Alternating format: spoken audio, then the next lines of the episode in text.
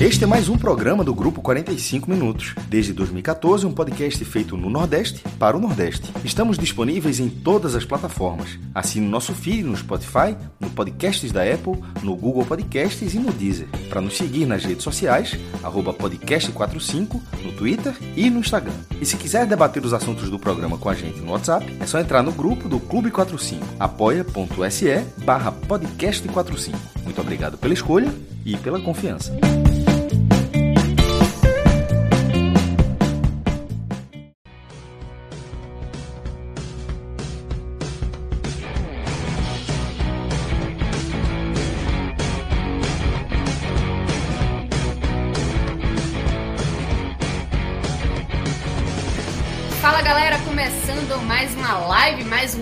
Telecast. Dessa vez a gente vai analisar três partidas e basicamente né, o que elas representaram para os estaduais. Mas antes, deixa eu apresentar essa equipe que está aqui. Para quem não me conhece, muito prazer, eu sou Juliana Lisboa. Estou nessa com o maestro Cássio Zirpoli e Clauber Santana, por enquanto. Mas a gente pode entrar no decorrer destas análises. Mas a gente vai falar sobre Bahia Jacuipense, o Bahia que venceu a Jacupa por 4 a 1 no estadual, no baiano, né? E começou a, a dar uma reação para uma equipe que estava ameaçada de rebaixamento no estadual, veja só que, que situação complexa.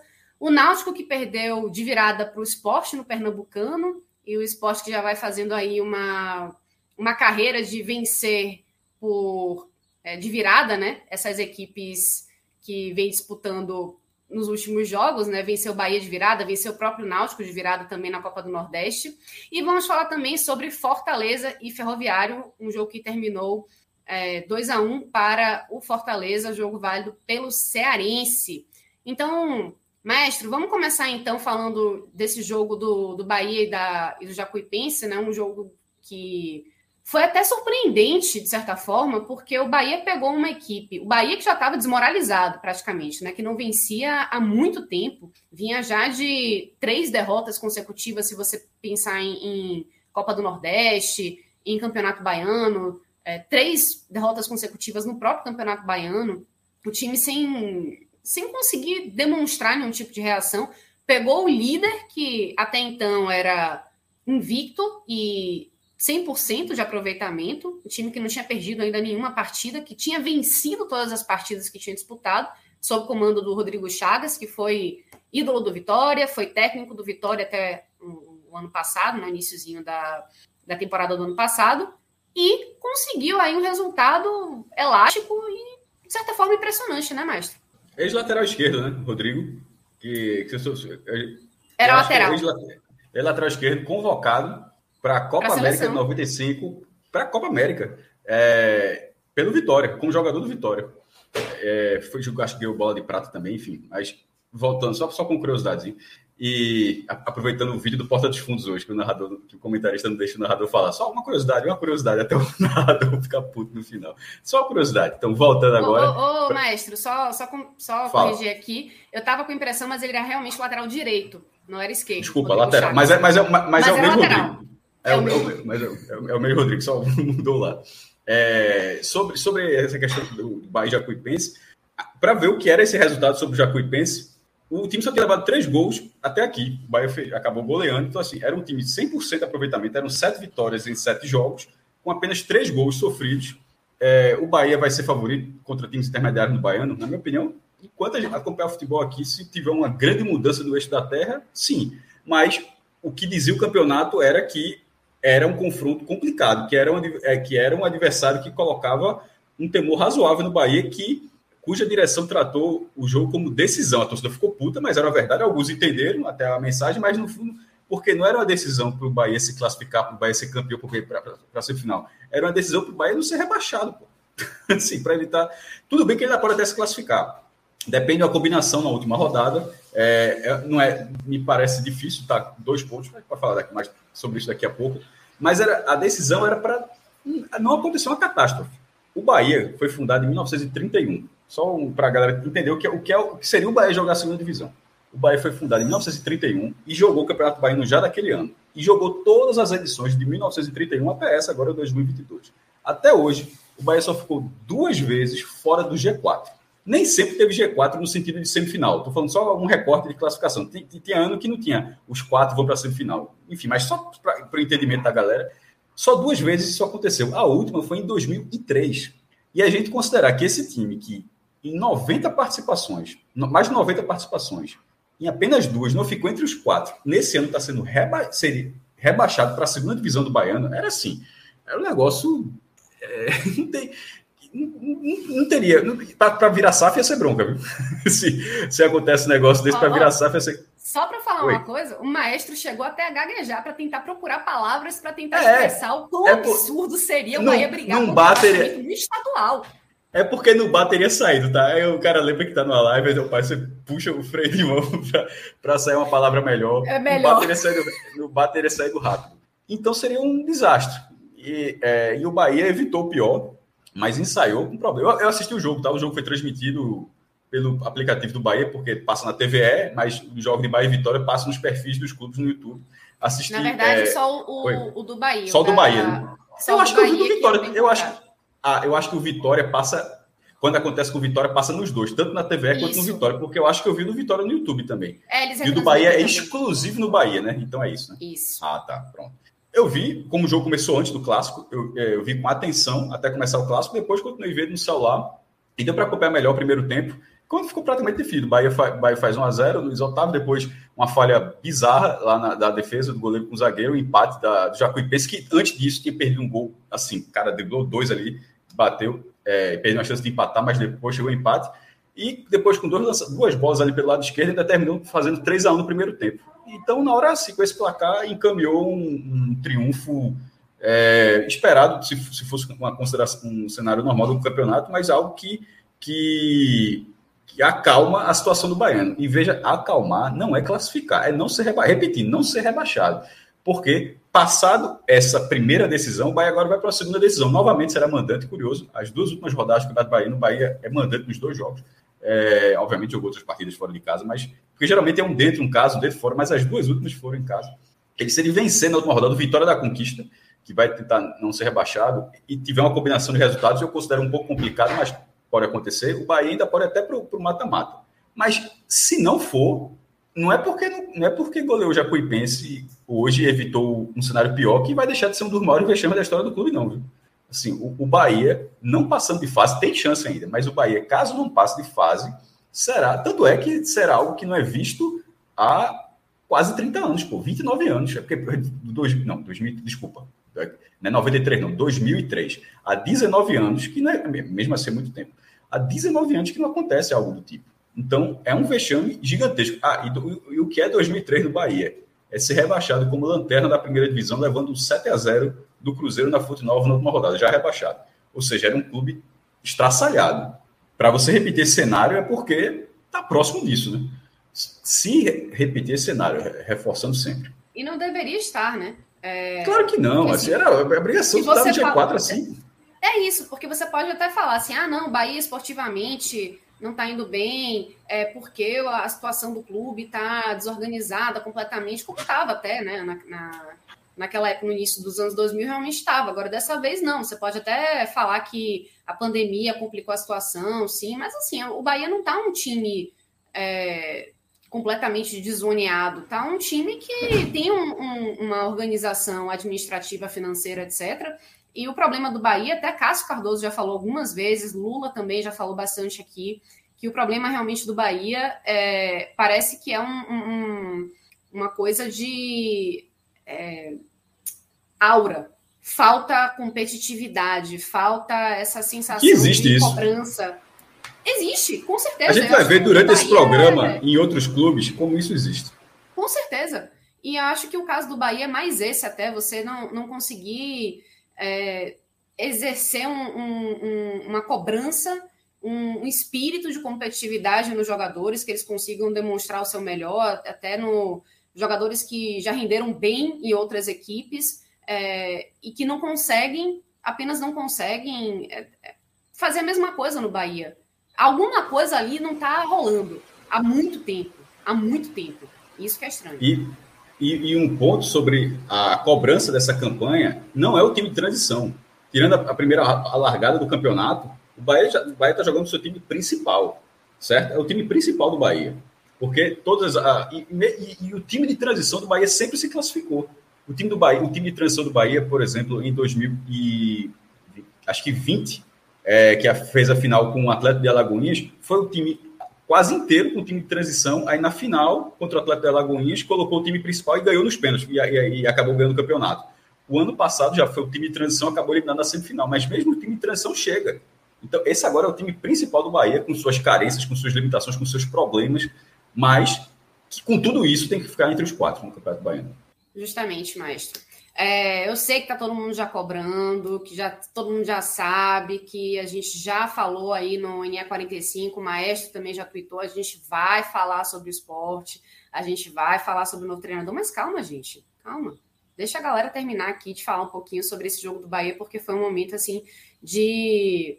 É, eu não vou dizer virada de chave, porque não dá para dizer que, como o maestro falou, né, o Bahia já fica mais tranquilo aí para tentar brigar pela é, pela semifinal do Baiano, que agora está tudo bem, mas eu acho que só pelo fato assim de, de afastar um, um, se afastar de um, um possível é, descenso no estadual e também é, golear, voltar a golear, né? E ter uma atuação minimamente interessante de alguns jogadores, acho que já começa a valer um pouco, assim, mais pela moral até na equipe, para outras competições, até pela Copa do Nordeste, por exemplo, que está também precisando brigar por uma classificação, do que efetivamente algo de tentar algo a mais no, no, no baiano, né?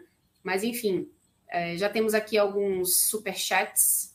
O Juan Pablo, falei certo o nome agora, né? É, já está falando aí do esporte também. A gente não tem jeito, né? A gente tem que passar, tem que passar a bola. Vamos lá então, maestro.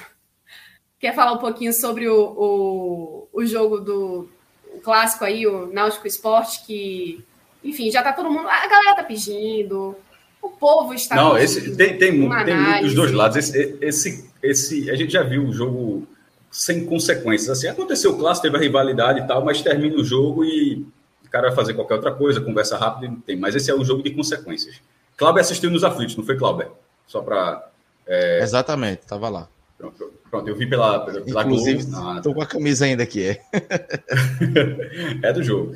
É, e eu vi, eu vi na Globo. Então, assim, Falando um pouco do, do clássico, é, e aí, no caso, acho que Juliana começou comigo, porque geralmente a gente coloca, para quem está, pessoas que estão chegando aqui, uma, um, um, comenta um time, outro comenta outro time, e no caso começa comigo, porque o esporte acabou vencendo essa partida. O que é, para quem é, por isso que eu fiz questão de dizer que Cláudio assistiu a partida. gente, inclusive, gosta Não, dele, foi a, or é a ordem do resultado. É a ordem do resultado. É, é, é, é quase inacreditável que esse resultado tenha acontecido. Assim, por isso, por isso que é um jogo de consequências. Para o esporte, o esporte, as consequências, mais do que pelo resultado obtido, é, é, o anúncio que o esporte fez depois, que é o novo treinador da Oposto, também, obviamente, está na pauta aqui, também será comentado. Mas as consequências desse resultado para o Náutico, acho que tem, elas precisam ser enormes, porque é, um, é simplesmente inacreditável. Pelo que foi o jogo, é, é clássico, tá? Isso aconteceu. Esse foi o clássico número 559. Eu não vi todos, não. Né? Então, assim, mas eu já vi, eu já vi, acho que bastante. Dá, já teve outros jogos assim surpreendentes? Já. Mas esse, assim, muito tempo, para mim, é um dos mais. E sobre, sobretudo daqueles que tem um vencedor. Porque o esporte teve uma atuação horrorosa. Assim, horrorosa. O esporte não venceu a partida e ele não sai dessa partida com você achando que achou um time, que fulano de tal ganhou a posição, que o sistema de jogo é esse, que dá para você é, é, tem, esses elementos estão ali mas eles estão todos eles muito distantes da realidade que o esporte precisa para ser competitivo nos seus objetivos, que é, mesmo com toda essa dificuldade, e ainda quando chegar à Série B, brigar pelo acesso. Hoje todo mundo olha para o esporte, com esse time vai brigar para não cair para a terceira divisão. E, eventualmente até pode ser que essa briga seja essa, e será uma briga difícil. Mas o clube não briga por isso. O clube esporte, ele, ele vê essa temporada como buscar a segunda divisão, buscar o acesso na segunda divisão. E considerando o objetivo que é do clube e que, que fez isso quase todas as vezes que disputou a segunda divisão, tá? Ou seja, não deve imaginar isso, porque o esporte nos pontos corridos subiu em 2006, aí não sobe em 2010, mas subiu em 2011, subiu em 2013, subiu em 2018. Então, assim, das cinco vezes que jogou, quatro subiu. Então, um time que tem capacidade, que, que não é um absurdo dizer isso. É, e, mas esse time fez uma partida muito ruim. O esporte foi amassado pelo Náutico no primeiro tempo. É, Maílson, que está oscilando muito, né? Assim, é, pegou muito contra o Ceará, muito contra o Bahia, aí falhou contra o, Salgueiro, tinha feito a partida ruim contra o Botafogo, tinha falhado contra o próprio Náutico no jogo da Copa do Nordeste. Aí nesse, nessa montanha russa de Maílson, hoje foi o dia onde ele fez uma grande partida. Porque é, se você pegar os melhores momentos do primeiro tempo e você, você observar as defesas de Maílson, vai parecer que foram todas elas em chute, sem dificuldade. De tanta tranquilidade que ele fez as defesas. E isso me chamou muita atenção, porque é, das finalizações, acho que foram as quatro ou cinco do Náutico. Duas realmente assim não tinha muito, mas três delas tiveram um nível de dificuldade. Uma delas ele teve que se esticar bastante, foi um chute de Giancarlo, mas as outras defendendo duas cabeçadas no ando, que, por exemplo, a cabeçada, de, de a cabeçada de, do Buffalo não foi tão diferente e foi gol. Que quando o esporte vai empatar no segundo tempo, cobra o escanteio e Buffalo faz de cabeça. No primeiro tempo, o Maílson fez duas defesas e cabeçadas, não estou dizendo que são idênticas, não, tá? mas assim, duas cabeçadas assim, com que desloca o espaço ali, vai mais para a direita e defendeu com muita segurança. Foi uma partida muito boa de Maílson. E isso, é, esse nível de segurança que ele estava passando, estava parecendo que as chances não eram grandes, e eram grandes as chances que o Náutico estava tendo, uma atrás da outra, assim, um, vo um, volume ofensivo muito maior, o esporte completamente capaz. Teve um chute, que, é, que foi um chute de, de parraguês, de fora da área, o goleiro defendeu no cantinho. Tirando isso, Perry foi um, é, Perry foi um espectador no primeiro tempo e a bola todo do outro lado, para quem acompanha aqui os aflitos, na barra do, do, do country, né? Tem a, a, barra da, a barra da sede, a rua da Angostura é, e a barra da, da, desculpa, da Angostura não, até a da Angostura é outra. Me ajuda, Cláudio, a barra da entrada da, do lado direito. Barra do country, né? Do é. country e da Angostura. Né? Isso, é, então eu estava falando sério, eu, me confundi. A, é. a, o jogo foi todo na barra do country. Isso. Quando Primeiro tempo, a né? falta no... Isso, no primeiro tempo. Quando eu digo o jogo é porque o Náutico jogando todo lá. Quando tem o último lance ali já por 49 para virar para 50 e iria até e, o desconto, o acréscimo iria até ali, uma falta perigosa para Jean Carlos. Naquele momento era muito, muito lucro para o esporte 0 a 0 é, Não foi a melhor atuação do Náutico na história, não, tá? Não é, não é isso, não. Mas é porque, além do o Náutico teve uma boa atuação, mas a atuação do esporte foi muito ruim. Então, assim, então a, a boa atuação do Náutico, uma atuação tão ruim assim, criou um abismo gigantesco. Mas é futebol, é esporte. O 0 a 0 estava ali porque o Náutico não foi, é, é, não foi eficiente nas, nas, suas, nas suas oportunidades. E clássico é isso, porque já viu, já viu clássicos onde o time está inferior, inferiorizado e ganha, onde o time não joga nada e ganha, já vi outras vezes. O que me chama a atenção é que faz tempo que eu não via dessa forma. E, e nesse último chute do primeiro tempo, o Jean Carlos manda no ângulo, e teve que ser muito no ângulo, porque Maílson estava tão bem que se a bola não tivesse sido um pouquinho menos no ângulo, ele teria definido, porque Maílson foi até o limite do que dava se esticar de, de, reação de goleiro. Ele foi bem no lance, mas a cobrança foi belíssima. E era um placar justo, é, pelo é, mi, um mínimo de justiça pelo futebol apresentado. E sempre justiça considerando que os lances foram legais, né? Se tivesse 1x0 justo, não era tão justo. Dali, como imaginar, na hora que vai para 1x0, porque o Sport estava segurando 0x0, fazendo partida ruim, como imaginar reagir sem completamente desfalcado, sem Everton Felipe no banco, sem Rodrigão no banco, sem possivelmente sem Blas, porque Blas não ter sido utilizado na partida, eu acho que ele estava no banco, acho que fazendo número, porque é estranho que ele não tenha sido utilizado, porque ele é até melhor do que, que Denner, que entrou, enfim, do que outras peças que entraram. E o, e o paraguaio, que é considerado o melhor estrangeiro desses que foram contratados pelo esporte, estava no banco e não pôde jogar. Como mudar para esse time reagir no segundo tempo?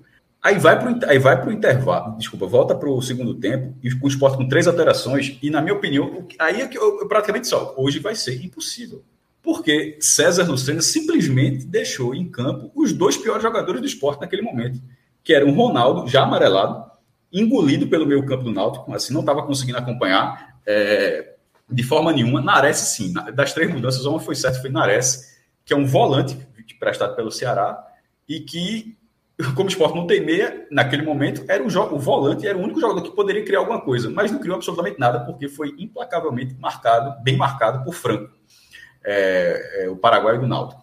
Mas, na, mas Nares, acabou se machucando, sai também ali, é, enfim, acaba para ser substituído, né? Mas Everton e Ronaldo ficaram. Aí eu disse, pô, como é que ele deixa os dois piores e não colocou, por exemplo, não colocou Blas, é o que me chamou a atenção naquele momento, ele colocou peças que você saberia que não ia render, assim que assim ficou muito difícil. Mas aí o gás, o ímpeto do Náutico foi completamente diferente. Não é que o esporte ajustou a marcação. Primeiro, o Náutico está vencendo a partida, diminui um pouco o ritmo. Esse gás começa a acabar aos poucos, não acabou com 10 minutos do segundo tempo. Ele vai acabar lá uns 20, 30, vai acabar justamente na reta final, quando tem a virada. E na hora que o esporte acalmou, isso não significou oportunidade para o esporte. Porque o scout não muda, porque é, o Náutico tinha feito um volume muito grande no primeiro tempo e o esporte não, não, não, inverteu o jogo, não passou mudou o eixo da partida do esporte, passar seu time que, que, atacava. Se você for buscar as oportunidades no segundo tempo, o esporte, até empatar o jogo, e o empate foi 33 minutos, o esporte teve uma chance, uma, que já é, que já estava com um, um Fábio lá na, na, na, lateral direita, Everton jogado na ponta. É, ele dá um cruzamento rasteiro e Parraguês chega junto com Everton, aí bate mal pra caramba e vai, a bola vai pra fora. Nem na barra vai. Pronto, essa, se eu estiver muito enganado aí, se algo lembrar alguma outra oportunidade, o Sport não teve outra chance até o um empate. Nesse tempo, o Náutico, questão física, tirou Jean Carlos. Num clássico, a questão física, porque se fosse uma final, talvez Jean Carlos jogasse até os 90, só se não tivesse nenhuma condição. Mas se fosse uma final de campeonato, não sei se Jean Carlos teria saído, como saiu hoje aos 30 minutos do segundo tempo. Estava 1x0 para o Náutico ainda. É, e, e, depois disso, o esporte consegue um escanteio, coisa raríssima também. O esporte não teve bola parada próxima à área, o esporte quase não teve escanteio. Simplesmente o esporte não estava no campo do Náutico. Era uma partida muito ruim. Tava se, e estava se caminhando por 1 a 0 pela incompetência do Náutico. Pelo primeiro tempo, o segundo tempo não. O segundo tempo, Maius também não, fez, não trabalhou. Mas, o, mas o esporte continuava inofensivo. E aí vem o escanteio, Juba cobra e, e o Búfalo, em seu oitavo jogo, finalmente fez um gol chileno, o centroavante fez um gol. Foi, foi a quarta assistência de Juba nesse, né, nessa temporada, isso é um número bom, ele está tá no início do ano ainda, somando Pernambucano e Copa do Nordeste. Copa do Brasil também, só que só fez o jogo e não fez gol, mas enfim, está na, na estatística. E foi a quarta assistência de, de Juba, e o esporte ficou plenamente satisfeito com aquele empate. As substituições foram feitas, inclusive, para isso, porque o Búfalo, que ia ser substituído naquele momento, machucado, o esporte não tinha Rodrigão, não ia colocar outro avante, nem ia colocar. Naquele momento, a substituição ia ser por Flávio, que, que é, um, é o, o esporte tem três centroavantes, tá? O Rodrigão tá machucado, era Búfalo que estava jogando, ia ser por, por Flávio. Aí acontece o quê? Na hora que empatou, mudou a substituição. O atacante volta para o banco e colocou um, outro volante, porque o esporte ficou plenamente satisfeito. Matematicamente, o empate já classificaria o esporte. É, mesmo que perdesse, o saldo era muito grande para tirar, mas um ponto já classificaria matematicamente o esporte. E dali, você não tem, você tem que ter consciência que você não está jogando nada. 33 do segundo tempo, você jogar, você conseguiu marcar um gol, porra, tentar segurar o resultado. E nesse momento, o Náutico, tão bem organizado no primeiro tempo, já era um time completamente é, sem comando, na minha opinião, sem comando naquele momento. Era simplesmente era os jogadores decidindo o que fazer sem um mínimo de organização. E nisso acontece o quê? Você começou a dar a bola para o adversário. O esporte é precisar de uma para fazer qualquer tipo de coisa. Porque o meio de campo Náutico não estava marcando bem, é, tirando o Franco. O Franco, Franco jogou bem a, a, a enquanto jogou bem a, a partida. Já não tinha mais Jean Carlos e sem isso era tentando lançamento, bola esticada para as pontas, para tentar fazer alguma coisa lá na frente que já não tinha conseguido na primeira meia hora do segundo tempo. E aí vai, assim como o primeiro tempo, o jogo foi novamente até os 50 minutos, e o Náutico, numa bola esticada de pé, vai lá para perto da área do esporte, e o esporte, assim, já está tudo lá atrás, toca de cabeça, recupera essa bola rapidamente e faz o lançamento para Everton, que avançou até fora da área bateu fora da área. Achei que, que Perry foi atrasado na bola. Na transmissão, você vê que ele, que ele, que ele resvala na bola Pô, se você resvala na bola, você pegou atrasado, então acho que é uma falha do goleiro do Náutico. E o Sport vence o jogo aos 51 do segundo tempo, num contra-ataque, que o Náutico deu sem necessidade. É, eu, infelizmente, eu estou sem o scout da, do número de finalizações. Mas, assim, seria algo muito surpreendente se fosse o Náutico ter pelo menos duas ou três vezes mais do que o Sport. É, mas é clássico, é esporte com E no, no início e E no final, é esporte, isso, isso acontece no esporte, é clássico, Quantas vezes a gente já viu aqui tendo o terceiro time da, da cidade? Terceiro no sentido de, de que. Não é que seja o terceiro em ranking, não. Terceiro. Terceira força. Terceira. Não, mas, mas sem ser escala força, tipo, outro nome da cidade, para dizer que é o terceiro time da cidade. O, no caso do Santa, é, quando estava na quarta divisão, ele não endurecia os clássicos, não foi campeão pernambucano, não foi campeão pernambucano ganhando do esporte, tricampeão ganhando as três finais. Nas três finais, os, o Santa ganhou do esporte dentro da linha do retiro ganhou o jogo, né? ganhou o jogo dentro da Ilha do Retiro, sempre divisões abaixo, sempre priorizado, porque clássico isso acontece, você se organiza e tal, mas não basta, porque não era um time inferiorizado em termos estruturais, era um time inferiorizado no dia, e no dia foi do início ao fim foi inferiorizado, mas arrancou a vitória porque lutou, tem, eu estou falando disso tudo, porque o esporte tem seus méritos, pô, você se tem você uma boa bola parada, como é de Juba, e um centroavante que finalmente aparece e faz um gol, e você tem um contra-ataque mortal de 40 metros que o cara avança e faz o gol, você tem seus méritos. Mas do outro lado, a incompetência para perder esse jogo. Faz, faz, assim, num clássico, eu não vi algo do tipo há muito tempo. Muito tempo. É, é, é impressionante que o Náutico tenha perdido essa partida. Com isso, eu passo a bola para meu colega Clauber Santana. Clauber, tá na conta de Felipe Conceição essa daí? Já vi que você comentou algumas coisas sobre isso, mas eu queria aí sua análise em relação a essa postura do Náutico e principalmente sobre essa alteração, né, de tirar o, o, o Jean, Jean Carlos, né, no momento em que o Náutico ainda vencia e que era o cara que realmente estava desequilibrando a favor do Náutico. Né? É, Ju, é, teve o jogo Náutico Esporte na Copa do Nordeste que é, se culpou muito ele dos Anjos, por causa da que o Náutico deu muito, deu muito espaço para o esporte, o esporte contra-atacou e teve quatro, cinco chances e venceu o Náutico, né? Com três gols de Mikael, ele teve um gol anulado e outras chances. Dessa vez foi completamente inverso, assim. É, eu estava no, nos aflitos da arquibancada e a brincadeira no intervalo, depois que o Náutico faz 1 a 0 no, no último lance do jogo, do primeiro tempo com o gol Carlos, era que parecia que era uma ladeira, né? No primeiro tempo. Porque foi mesmo. E assim, não era só uma opinião alvirrubra, era uma opinião rubro-negra também, porque se pegasse o Twitter, era, é, foi uma, um jogo completamente do Náutico contra o esporte. E o Náutico criou chance, e se tivesse um camisa 9, teria feito. É, teria vencido o jogo com tranquilidade no primeiro tempo, mas o Náutico chega no, nessa reta, dia 12 de março, hoje, com deficiências ainda ofensivas, principalmente, porque que esse machucou, Álvaro foi embora, o Náutico contratou Amarildo, ainda estava ainda tá tentando encaixar o elenco. E aí o Náutico sem, sem um ataque bom, apesar que o Sport também não tá com esse ataque todo poderoso, e o Náutico teve todas as chances e não aproveitou. Aproveitou com o Jean Carlos, que era a única peça que poderia fazer diferença. No segundo tempo, é, o Náutico teve outras chances, mas o jogo já foi mais equilibrado. E aí o Náutico. É, e aí é que eu culpo mais Felipe Conceição, porque eu acho que não era para ter tirado Jean Carlos. Eu vi algumas pessoas dizendo, ah, mas Jean Carlos pediu para sair, velho. Mas acho que o, o craque do time não dá para tirar. Eu acho que Jean Carlos sentiu muito o, o feeling do banco de reservas. Eu, no estádio, eu senti Jean Carlos pedindo para sair como se o jogo tivesse ganho. Porque não era uma lesão, não era um cansaço muscular, era um cansaço que Jean Carlos sente. Se fosse final, teria, não teria saído. Zero. Caso tivesse 0 a 0 ele não, tinha pedido para sair. Tenho certeza absoluta. Foi um lance que ele correu ali, ele parou, pediu para sair. Eu fiz, não, não precisava ter saído. Então, assim, se fosse um jogo 0 a 0 não precisava para sair. E aí, por isso que eu, que eu culpo o Felipe Conceição. E aí ele tira Jean Carlos, depois vai fazendo substituições que não dá para entender. O Náutico recua, toma um empate e toma uma virada que é, eu conversando com, inclusive com o nosso amigo João Grilo, que disse que ia entrar na live hoje, mas não pipocou, ele disse que ia entrar, mas pipocou. E eu conversando com ele, eu não vi uma superioridade do Náutico. É, Cássio também pode, pode opinar, mas eu vi uma superioridade do Náutico dessas, é, os 70, 80 minutos na época de Galo, acho que foi 2010, né, Cássio? Foi aquela final que o Náutico faz jogo, 3 0 O jogo de ida da final. O jogo de ida da final. Exatamente o jogo que eu tô dizendo. O jogo de ida da final 2010. É isso, exatamente. Só que ali, só que ali, só que ali assim, tinha bala, é, é, enfim, é. foi eficiente naquele jogo. O Náutico ganhou aquele jogo. O Náutico ganhou aquele jogo. Eu não vi. Mas, mas, ganhou chorando no final. É, é, é. para você ver, ganhou, ganhou já completamente, porque, porque é, é até uma boa, ótima lembrança, porque ele atropelou mas levou aqueles dois gols no final que deixou a final, uma final decidida, aberta e acabou perdendo. E nesse jogo foi isso, deixou uma vitória na mão, se transformar num revés difícil. Chato, chatíssimo, chatíssimo assim. E aí eu vou pegar minha crítica à diretoria, porque assim, é, Felipe Conceição é um treinador que chegou há menos de um mês, chegou, já foi eliminado da Copa do Brasil, consegui, tem uma chance boa de classificar na Copa do Nordeste, tem uma chance boa de classificar na semifinal do Pernambucano, mas chegou sem comissão técnica, sem auxiliar técnico, e ele acaba ouvindo a diretoria. E aí, assim, é difícil não criticar a diretoria por isso.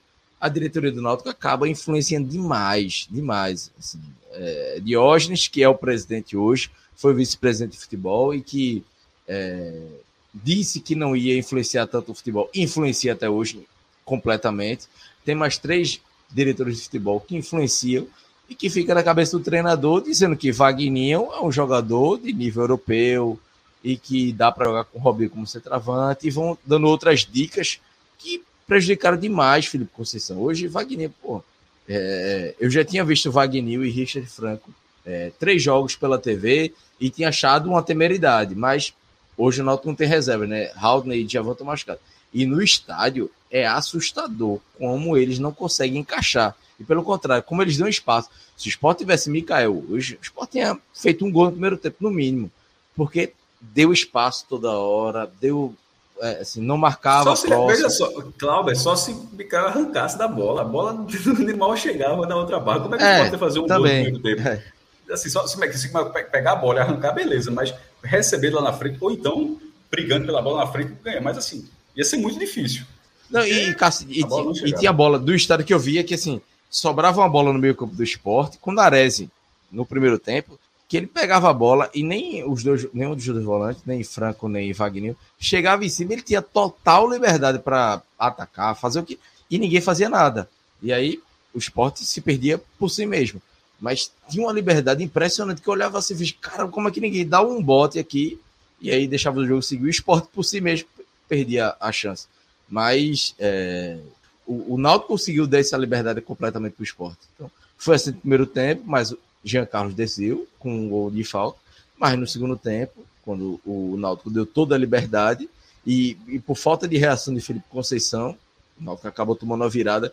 E assim, é, é, é uma derrota para o torcedor do Náutico hoje que é, é, é, na ferida, assim. Por mais que diga, pô, beleza, o Náutico já estava classificado, podia garantir a vaga na semifinal, mas o jogo estava muito na mão, mas não é muito na mão para ganhar é, tranquilo. Era jogo na mão. O jogo não foi morno. 2 a 0 O jogo não foi morno, Cláudio. É assim, tipo, se alguém, usa, se alguém jogasse essa carta, seria uma carta bem apelativa, porque assim, se fosse um jogo, ah, jogo morno, pô, não valia nada, não sei o quê. Não, pô, o jogo, o jogo não parecia que, Ô, gente, que valia pouco pro Naldo. E Cássio, só, assim... só um alto aqui. É, clássico nunca é jogo morno, pelo amor de é. Deus. Nunca, é, mas pode, eventualmente poderia até acontecer, tipo, os dois estão eliminados. Nada, dois, é clássico. Mas mas não chegou nem ser perto, mas mesmo que, que isso fosse discutível, Ju, não chegou nem, nem perto disso. Se, se, se uma pessoa assistiu o jogo e alguém falou e ninguém, e ninguém buznou, disse, olha, esse, é, esse jogo não vale quase nada. Você não tinha como saber, não. A, a pilha no jogo não estava essa. Não, não, não era essa. Uhum. Ô, Cássio, e a sensação, para mim que estava no estádio, era que se o Náutico fizesse o segundo gol, matava o esporte, de que fizesse 3, 4 e ia para cima. Porque, assim, depois do primeiro gol, o Sport estava entregue. E o Náutico não conseguiu aproveitar isso. Não sei se pela TV a sensação era essa, mas tipo, eu da arquibancada via o Náutico chegando, chegando, chegando, fiquei, caramba, eu nunca vi o Sport tão acuado desse jeito, a ponto de não conseguir reagir. E aí chega no segundo tempo, o Náutico chega, chega, chega, mas não mata, aí vira o jogo completamente, a ponto do Náutico não conseguir nem segurar o resultado.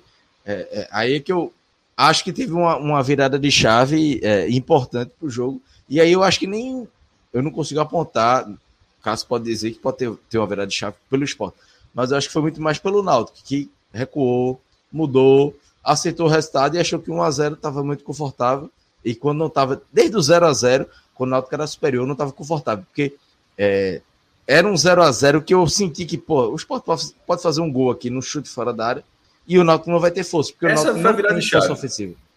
Eu acho que a virada de chave foi achar o empate.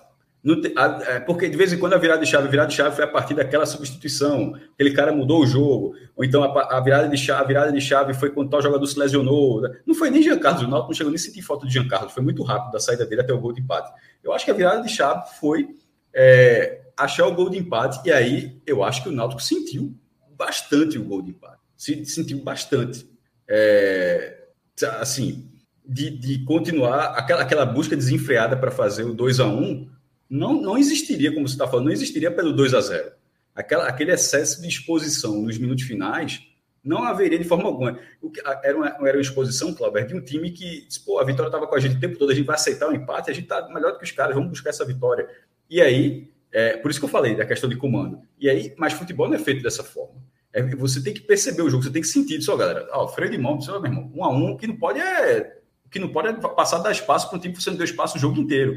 E aí deu espaço, e mesmo com todos os seus problemas, o esporte tem os seus problemas, ele continua tendo jogadores que há pouco tempo estavam dando algum trabalho, mesmo time sendo rebaixado, mesmo com todo esse contexto, mas que, que jogadores como Antestais na primeira divisão.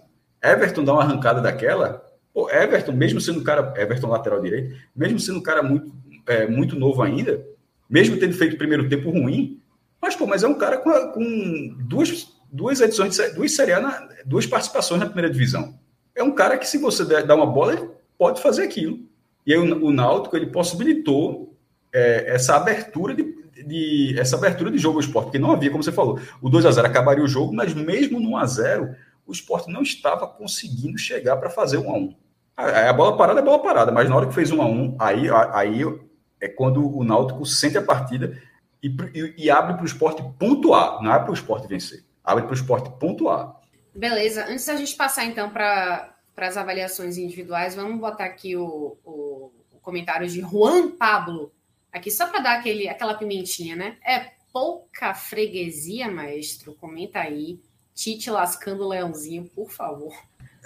É, o Sport não perde o Náutico há cinco jogos, três vitórias e dois empates. Agora sim, eu sempre coloquei esse teste no bloco. Nos 90 minutos, porque esses dois empates, depois foi para os pênaltis e o Náutico foi campeão pernambucano em cima do Sport nos pênaltis. É, mas nos 90 minutos, já são cinco jogos. A última foi fevereiro de 2020, na Copa do Nordeste.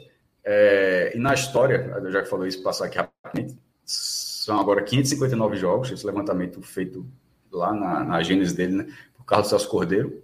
São 215 vitórias do esporte, 160 empates e 183 vitórias do Náutico e um placar desconhecido, que não sabe no jornal do seguinte, em 1931. É, bem, nesse ano já são duas vitórias, é, as duas de virada, com cenários bem diferentes, porque naquela primeira eu acho que o esporte tinha uma possibilidade maior, mas acabou o Náutico fazendo 1 a 0 o esporte teve que se esforçar bastante, mas era um esporte melhor do que esse. Aquele, aquele esporte era um esporte bem melhor do que esse. Com, é, time Mikael, a, a, a, diferença, como, como o Cláudio falou. Basicamente, né? Que basicamente. mostrou o baita jogador que, que era basicamente assim naquele jogo. Naquele jogo, e... fez o melhor passou pelo esporte naquele jogo. Exatamente. Mas assim como você fala, a questão da freguesia, assim, pô, esses times podem se enfrentar no mata-mata, de repente não dar o troco, mas hoje, nesse jogo específico, é, é, é difícil um, um, um, torcedor do esporte não pegar esse jogo e tirar uma onda do rival, ou o próprio torcedor do Náutico lá no fundo pensar assim, porra, meu irmão, é, tipo, se fosse com o Santos, esse gol não saía. Assim, tá, só, isso não é regra de nada, só, é só impressão. Se, pô, se fosse com o Santos, esse jogo terminava um a um. Aí com a porra do esporte, o cara, o cara pensando assim, aí vai lá e, e tomou dois a um, porque foi foi. Eu moro em Casa Amarela, tá? Pra galera, é um, é um bairro é, aqui do, do, Recife, bairro bem populoso aqui no Recife. E assim, foguetório, pô, quando, quando saiu o gol de esporte. Foguetório. A, gente, a galera vibrando nos apartamentos, nas suas ah, casas, e depois, bom, estourando para todo lado. A sensação da bancada era que, tipo, se o jogo fosse contra o Retrô Afogados, eu tinha matado o jogo com 4 a 0 no primeiro tempo. Mas foi clássico. Assim, foi contra o esporte, mas poderia ter sido contra o Santa também, porque a gente sabe que clássico acontece. Acontece isso. Claro. Mas se fosse um maior contra um menor, o cara dizia, pô, dava para ter ganho tranquilamente. Agora, pô. obviamente, com o histórico, o torcedor do esporte, principalmente, olha é paternidade pronto. E com razão, completa razão, viu? Não tiro é, um milímetro da é razão. Quando, é como era com o esporte Bahia, o esporte perdendo o Bahia, perdendo o Bahia, é paternidade. De repente o esporte começa a ganhar uns jogos do Bahia aí, mesmo o Bahia tendo uma ótima vantagem sobre o esporte ainda, mas já tira, já tira uma, Falar. O Santa contra o esporte, por exemplo. O pá, massacrando, massacrando, o Santa dois gols, ganhou o jogo. Mas, mas eu não dei exemplo. Mas, por exemplo, que eu disse aqui, na final, 2011, 2012, eu até falei aqui no comentário, 2011, mesmo inferiorizado, em termos de divisão, é, em 2011, 2012 e 2013, nas finais, nos três jogos foram de volta, mas os três jogos na ilha, o Santa foi campeão nos três anos e, e ganhou os três jogos na ilha, pô.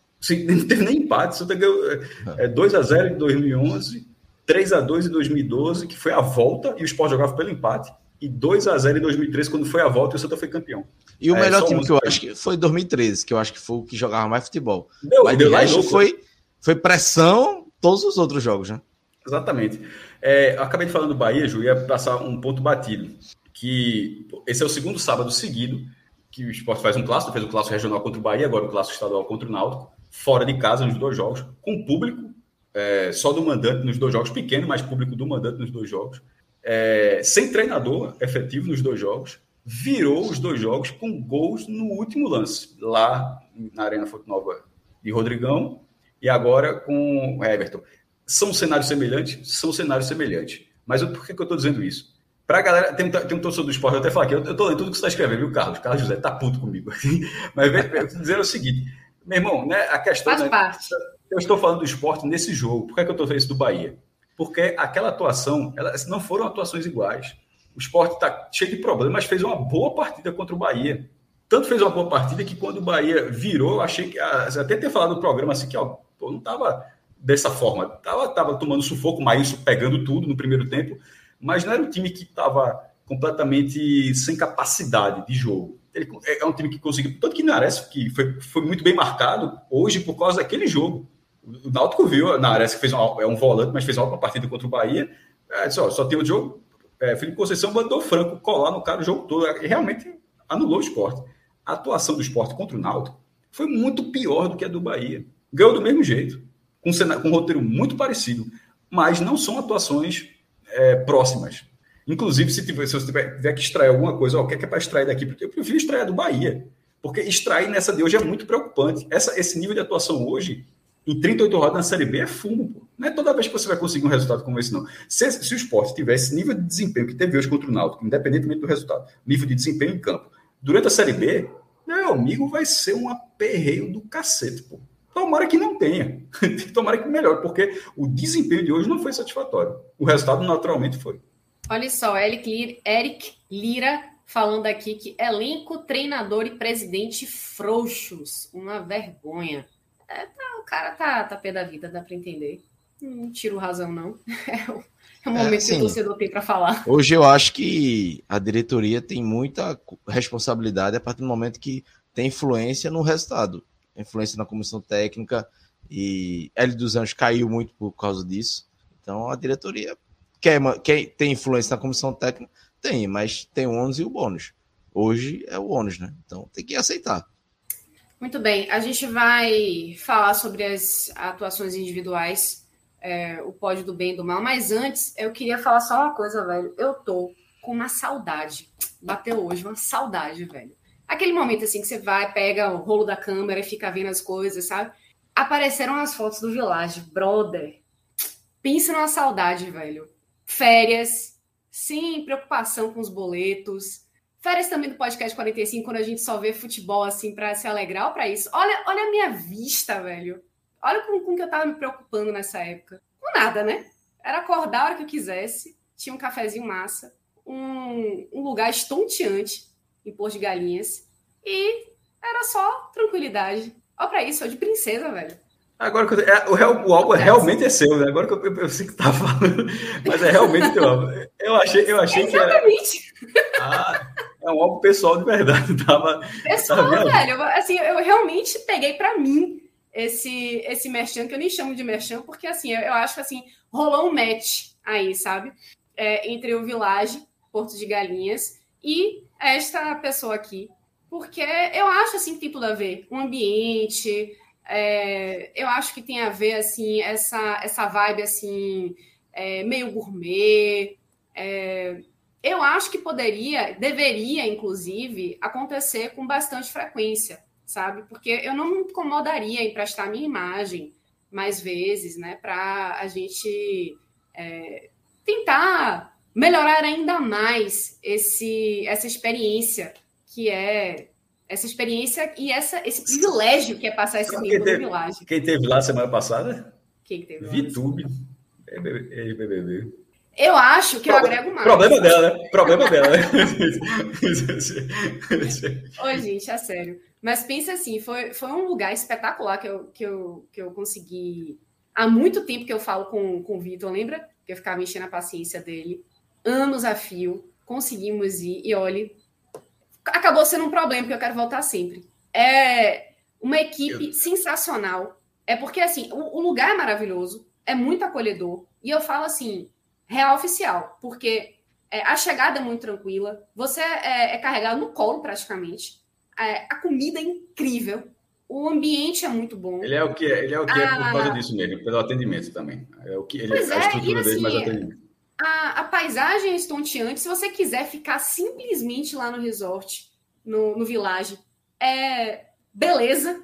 Se você tem criança, tem a Vila Brincante, tem é um espaço que é todo é, preparado para isso, né? Para famílias, para casais, para. Enfim, é muito, muito, muito, muito bom. Assim, é, é, é, um lugar que eu acho assim, você vai já pensando que você ficou pouco tempo. E é verdade. No meu caso, a gente ficou pouco tempo, sim. Vamos voltar, sim. Mas, mas a próxima fica mais. Dá para dá, dá organizar Não, isso aí, é. fica tranquilo. E aí, para quem para quem está aqui assistindo a gente, para quem está acompanhando o telecast, tem o nosso código também ajuda, né? O podcast 45 dá aquele desconto massa para você. A gente olha para isso, é mesmo. Para quem não está vendo a live da gente, inclusive, dê uma olhadinha lá só para você ver essa foto. Vou, vou, descrever aqui essa foto, que é naqueles bangalôs luxo que tem apenas uma piscina privada na varanda. Você vai lá. Tu sabe, tu sabe que eu fiquei, eu fiquei nesse, piscina. Eu fiquei nesse quarto uma vez, né? Já uma vez. Ah, é, oh, mas... é, veja só, aí é, o quarto tem os dois andares, né? Aí é, eu tava uma banho piscina na boa, na tranquilidade. E, e, logo na frente não tem muro. Daí já depois já é a praia, tá? E só tem um caminhozinho que passa uns bugs. Mas já é praia, já lembra, não tem muro, não tem nada. E como esses dois quartos eles, eles chamam a atenção aí no hotel, aí passou a galera dando tchau. Eu, tchau. Sei lá quem é, pô. Os caras estão pensando, ó. Cara, você achou, não, achou você com cara de celebridade, o que é verdade. É, só, então você assume, né? Você, você vira, inclusive, celebridade, olha que máximo. Deram tchau pra mim, eu dei tchau, não, tchau, tá tudo certo aí. Pô, cara, é isso. Fiquei um dia, deu pra aproveitar. Olha, pronto, pois aí, é, Dá pra aproveitar olha o caminho. bastante. Olha o é. caminhozinho é... que eu tô falando aqui. É, tá é exatamente. Tem um caminhozinho, dá para você ver a praia direto. E é, tem, tem, a galera que vai lá, passa, dá um tchauzinho e você ainda pode pagar de, de celebridade para. A, a, outra coisa dessa foto é que João, eu chamei, aí João foi lá comigo, aí tirei uma foto dele lá, todo esculhambado.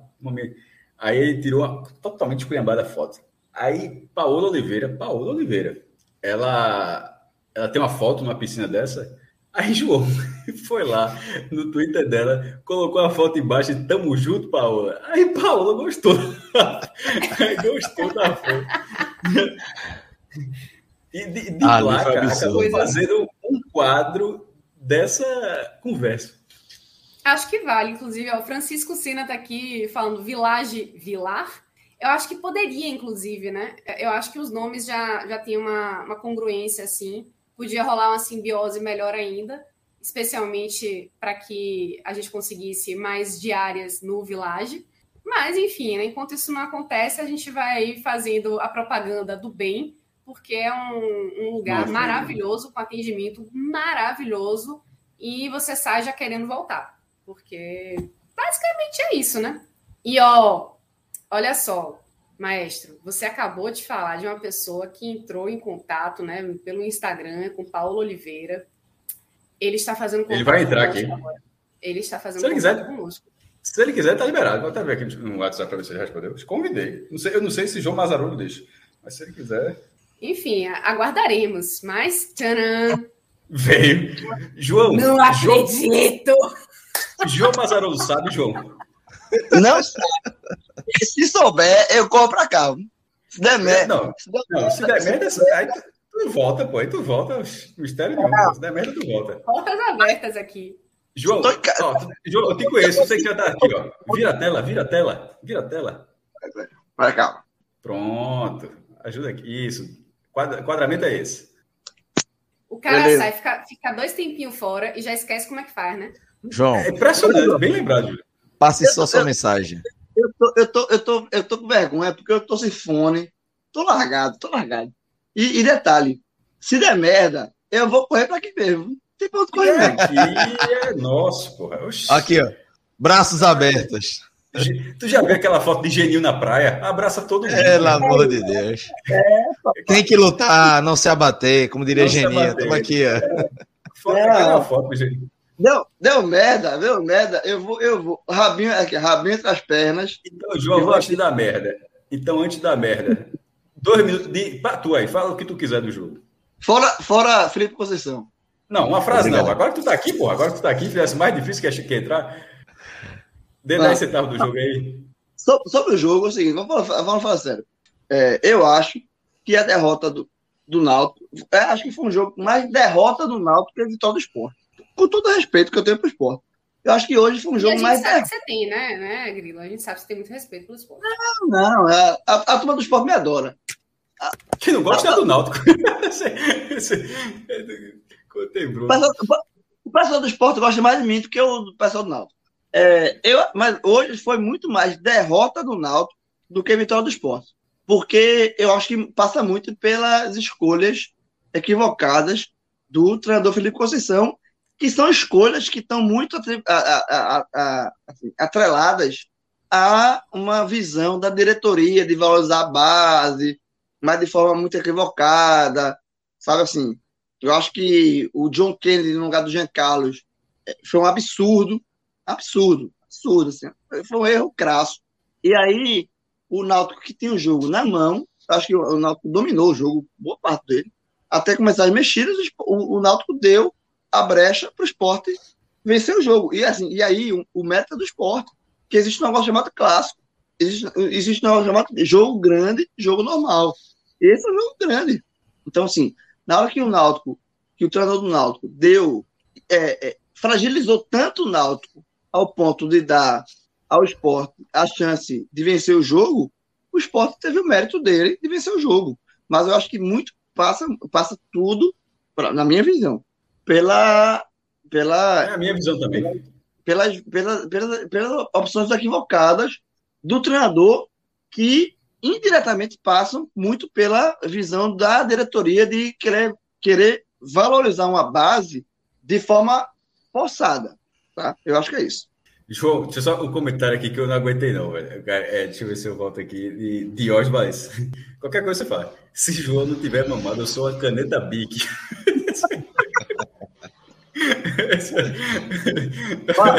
e olha só, se fosse diferente, a gente acharia estranho. Devo, devo falar pra tua. Devo falar pra tua. Um conselho. Priscila acha que eu tô sóbrio.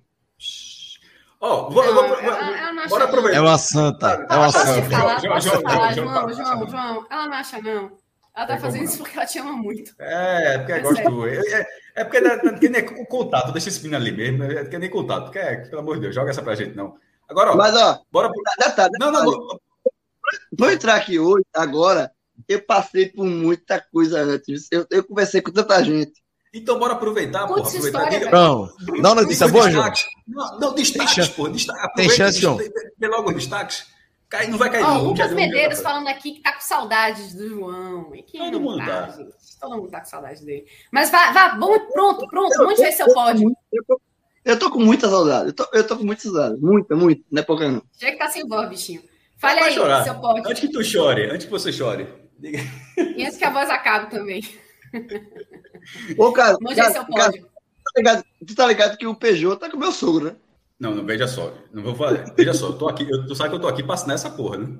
A gente combinou. Não, vê, não, não eu sei. Mas tá, tá, com meu sogro, eu vendi pra ele. Vendi pra ele. Já peguei a grana, inclusive. Não, então vamos assinar o um negócio. E foi mesmo. Ele disse pra mim no Uber, vindo pra cá. Não, cuidado com o processo, viu? O processo você, já disse a você.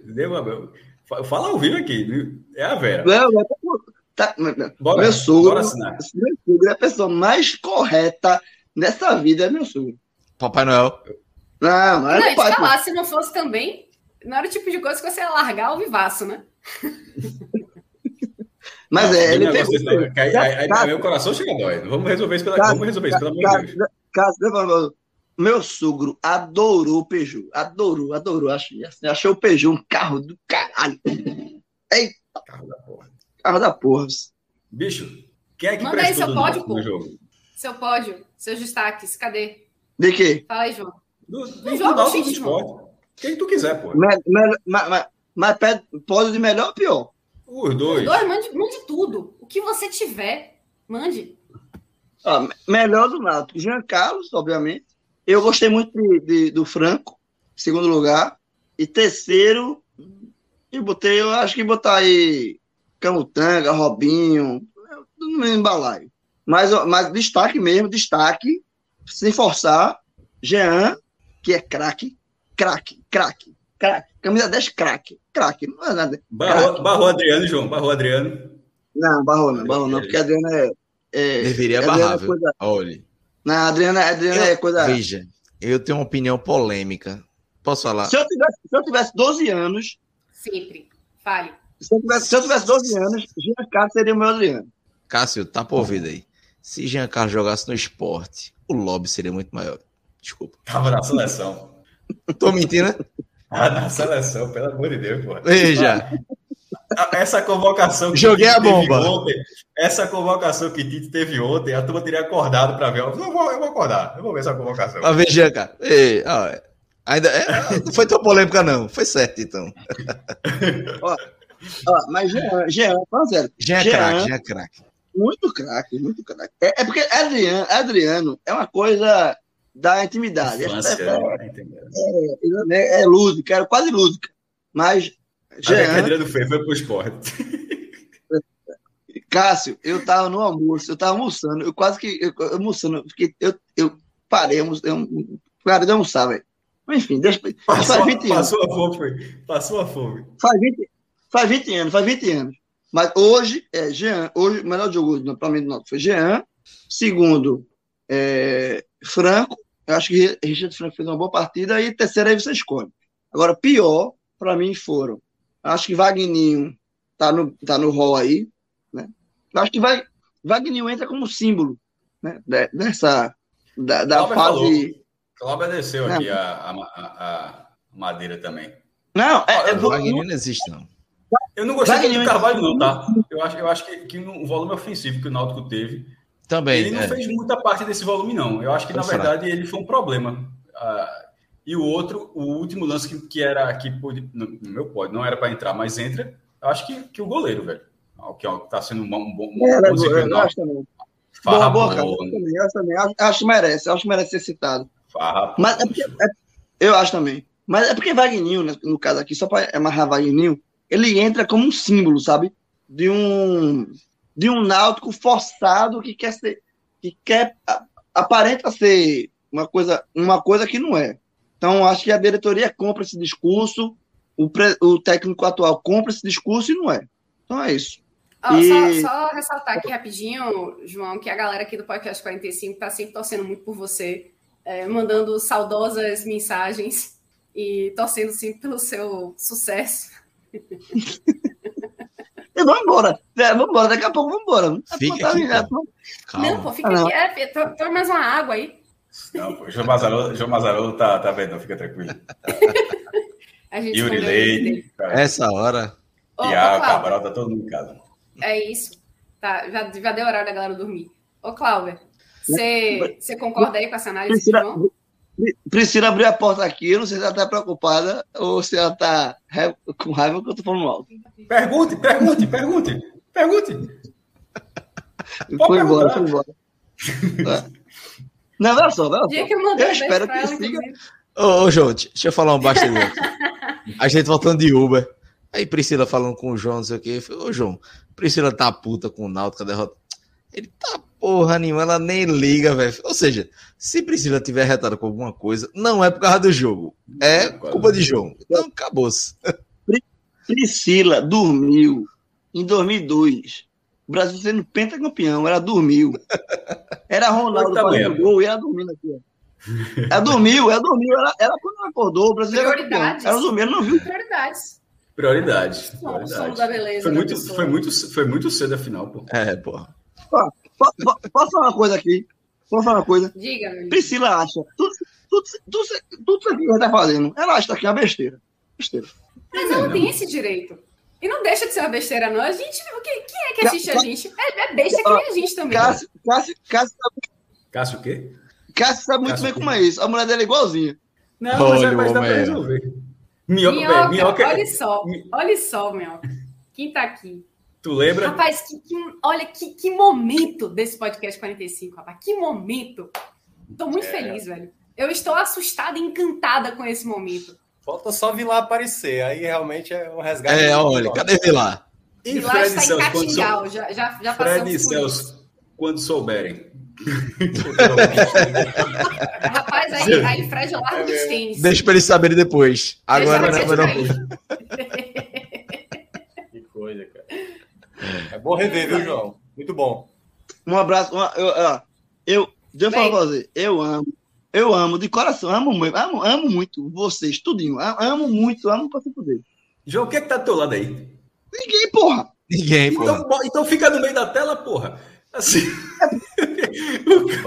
o, o, cara tá aqui, ó. O cara tá aqui o tempo todo. Fica no meio, porra. É, tá segurando com a mão, pô. Aí eu fico todo errado, porra. Agora, pô. Eu tô agora. achando. Eita, ó. Oh, já tem. Tem um superchat aqui para João responder. Eita. De Cristiano Moura. É, é, é o nosso, nosso próximo tópico, né? Que a gente está para falar João. também. E Mas dá o pouso.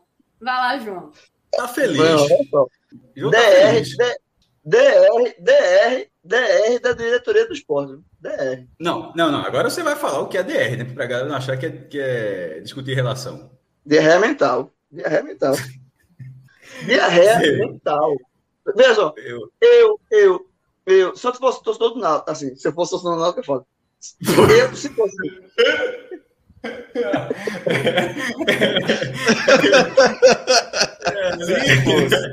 é, Meu amigo, que plot twist foi esse? É. Sim, assim, o Náutico demitiu o Hélio. A falha, falha. O Náutico demitiu o Hélio. O Náutico demitiu o Hélio dos Anjos e contratou Dalpozo, eu ficaria. Não, hoje. Não, não, não pensa assim. João, João, pensa, hoje. É melhor esporte. Perdeu de virada, não perdeu de virada, demitiu Felipe Conceição no vestiário e cinco minutos depois anunciou Dalpozo. Como é que tu estaria? É, é não existe, não existe. É chateado, chateado. É melhor o esporte pegar Felipe Conceição. É mais futuro. Não, não é mais futuro. Assim. Porra, eu tô... é, é, é, coisa. Me explique, me dê uma justificativa plausível para ser Dalpozo. É só isso. É inacreditável. Porra, é assim. É tem isso. Tem isso, tem, ó. Mas Dalpozo tem isso, beleza. Tá, realmente. Mas não Três anos que não tem um trabalho bom, pô. Não tem um é, trabalho, é, na verdade. Gostei só um, João. É técnico de Série B. É, mas, tá não, série B. mas não vinha Nem sendo. isso, não vinha sendo. Não, não, não vinha é, sendo, Série C. Não vinha sendo. Não vinha sendo. Meu irmão, veja só. É, já que entrou nessa pauta, né? É, o esporte começou. Primeiro, tem que colocar o esporte a nove dias sem treinador quando anunciou. O contexto começa com tentando contratar Lisca e Anderson Moreira, que foi campeão da Série B com o Botafogo. Veio do Fortaleza, foi campeão da Série B, sendo o plano B, o campeão da Série B do Botafogo, sendo, campeão, sendo é, o plano B. Aliás, já, já, ele é tri, né? Se eu não me engano, ele já ganhou três títulos na já, Série B. Já ganhou outras vezes, né? Ganhou Goiás também. Né? É, aí vai passando os dias, os dias, os dias, até que tem a resposta de Lisca dando uma entrevista no SBT. Ele não respondeu o esporte, não. O esporte soube com Lisca respondendo um jornalista no ao vivo com o SBT. Aí, nisso já estava indo para a segunda prateleira de treinadores, porque qual era essa prateleira de Lisca e Anderson? É, treinadores que subiram na Série B recentemente, Lisca subiu América e, e Anderson subiu Botafogo, treinadores com passagens recentes na primeira divisão também, ou seja, é uma prateleira interessante. Saiu dessa prateleira. Foi para a prateleira com Claudinei Oliveira, é, Claudinei que já tinha treinado o Esporte 2018, depois o Esporte caiu de produção na primeira divisão, Alan Al, que foi para o CRB, fez uma campanha no CRB, Dado Cavalcante, que está no Vitória nesse momento, mas foi campeão da Copa do Nordeste ano passado.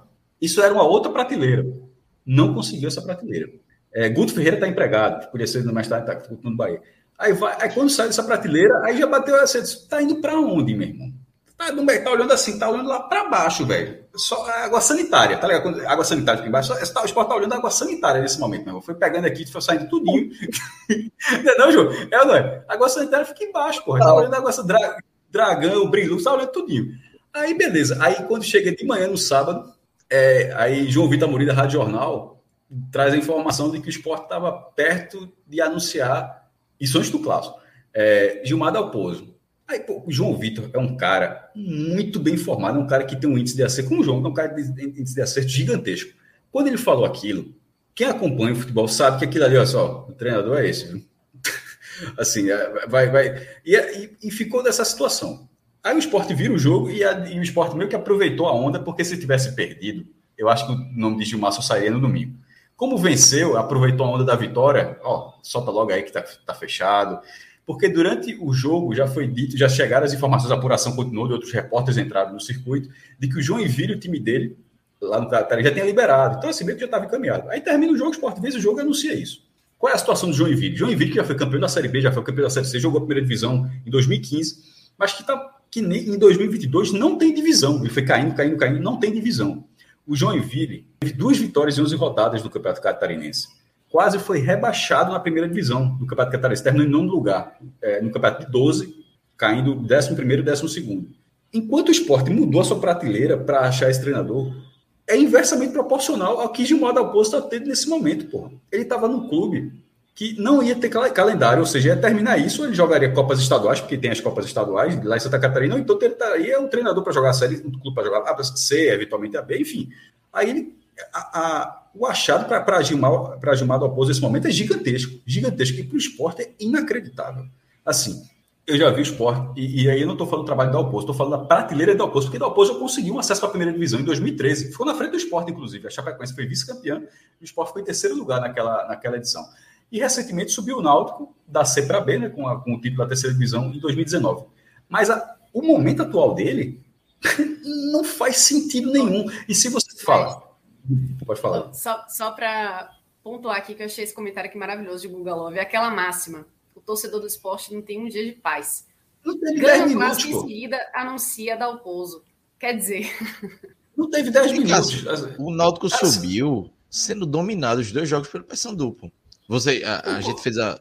Lá e cá, o Náutico conseguiu empatar e teve aquele pênalti, levou para os pênaltis e ganhou. Mas assim. E aí, aí depois ganhou o Sampaio. Mas assim, se, se, é, se mas aí o título já é um. Mas o acesso em si é eu estou concordando com você. Se, se, aquele pênalti não acontece, porque foi a parte daquele pênalti, do pênalti do, do último lance.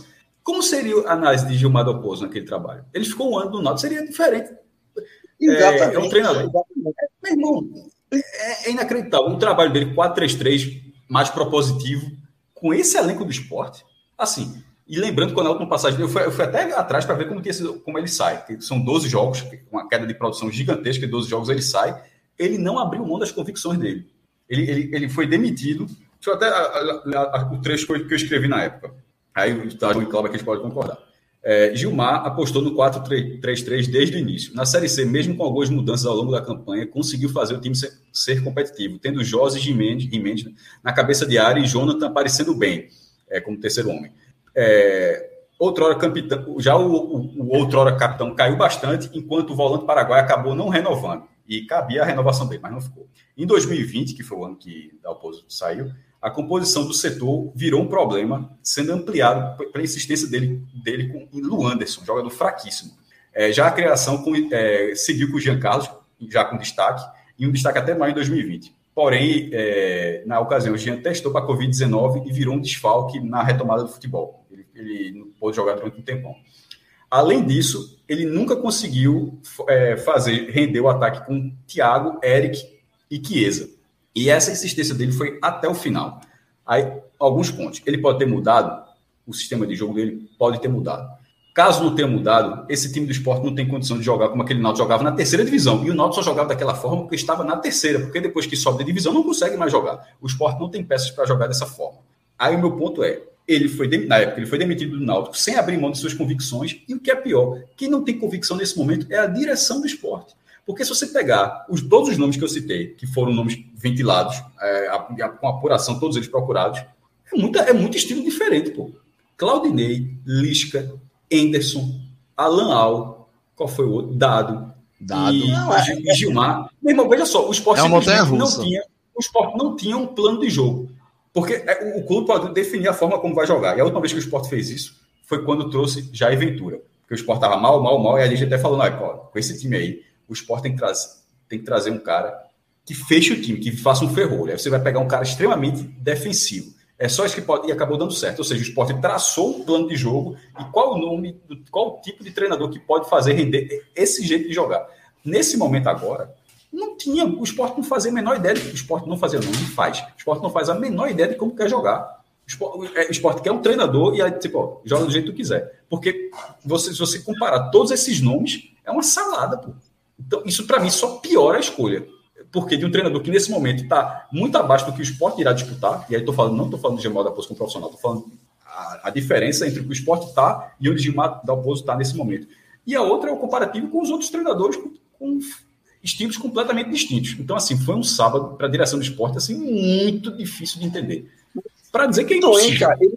E muito ruim, porque você. É, o cara já chega sem nenhum respaldo de nada, velho. Assim, nada. Porque, e, e, assim, a, a, a, torcida não gostou, o cara não é um treinador que vem com respaldo, não tem um currículo para respaldar.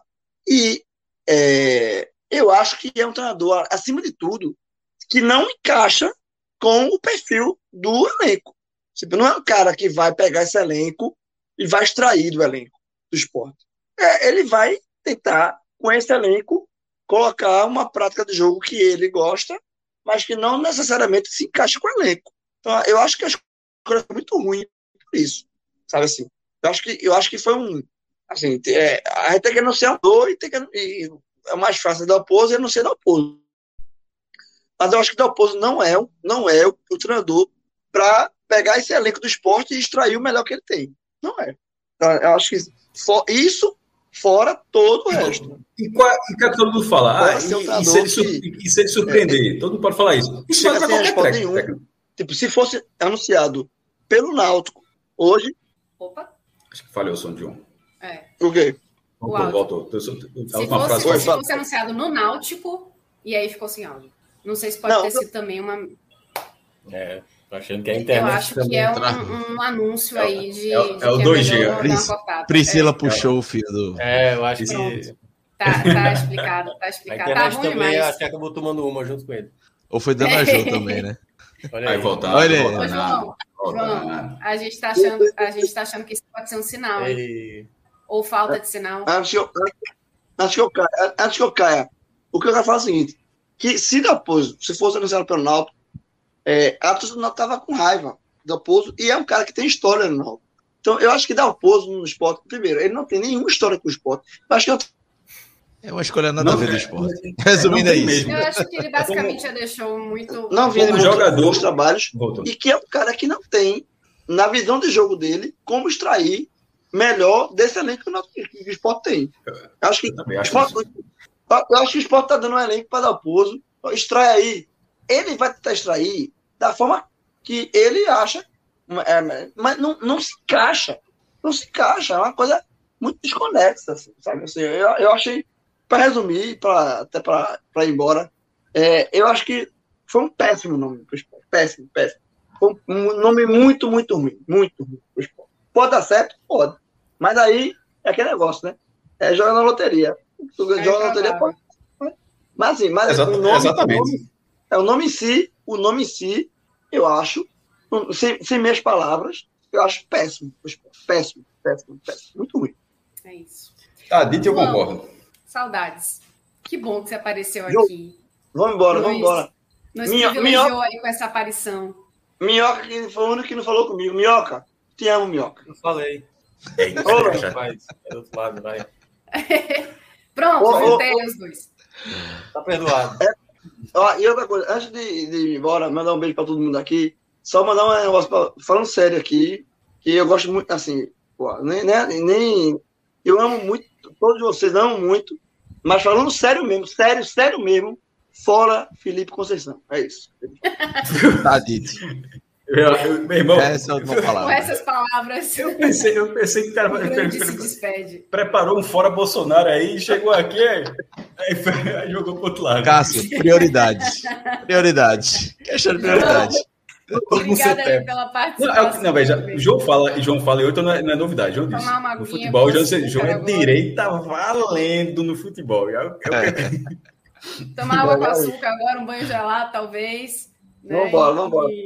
Enfim. Um abraço, meu velho. Dormir, eu tô, eu tô com pena de Priscila amanhã. Valeu, João.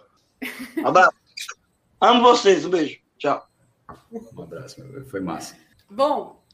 Isso depois, eu vou ter no Uber com o João. Coletivo. Você voltou... depois desse surto coletivo, gente, que maravilha, amei. Estou encantada, quero sempre. É, não poderíamos, mas enfim.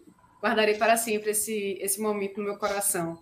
Mas se eu conheço o João também. amanhã, ele tem que tomar um chazinho de boldo, viu? Se eu conheço essa. Não, eu, eu tomaria uma água com açúcar agora tá e um banho gelado. Puta vida. Mas com razão.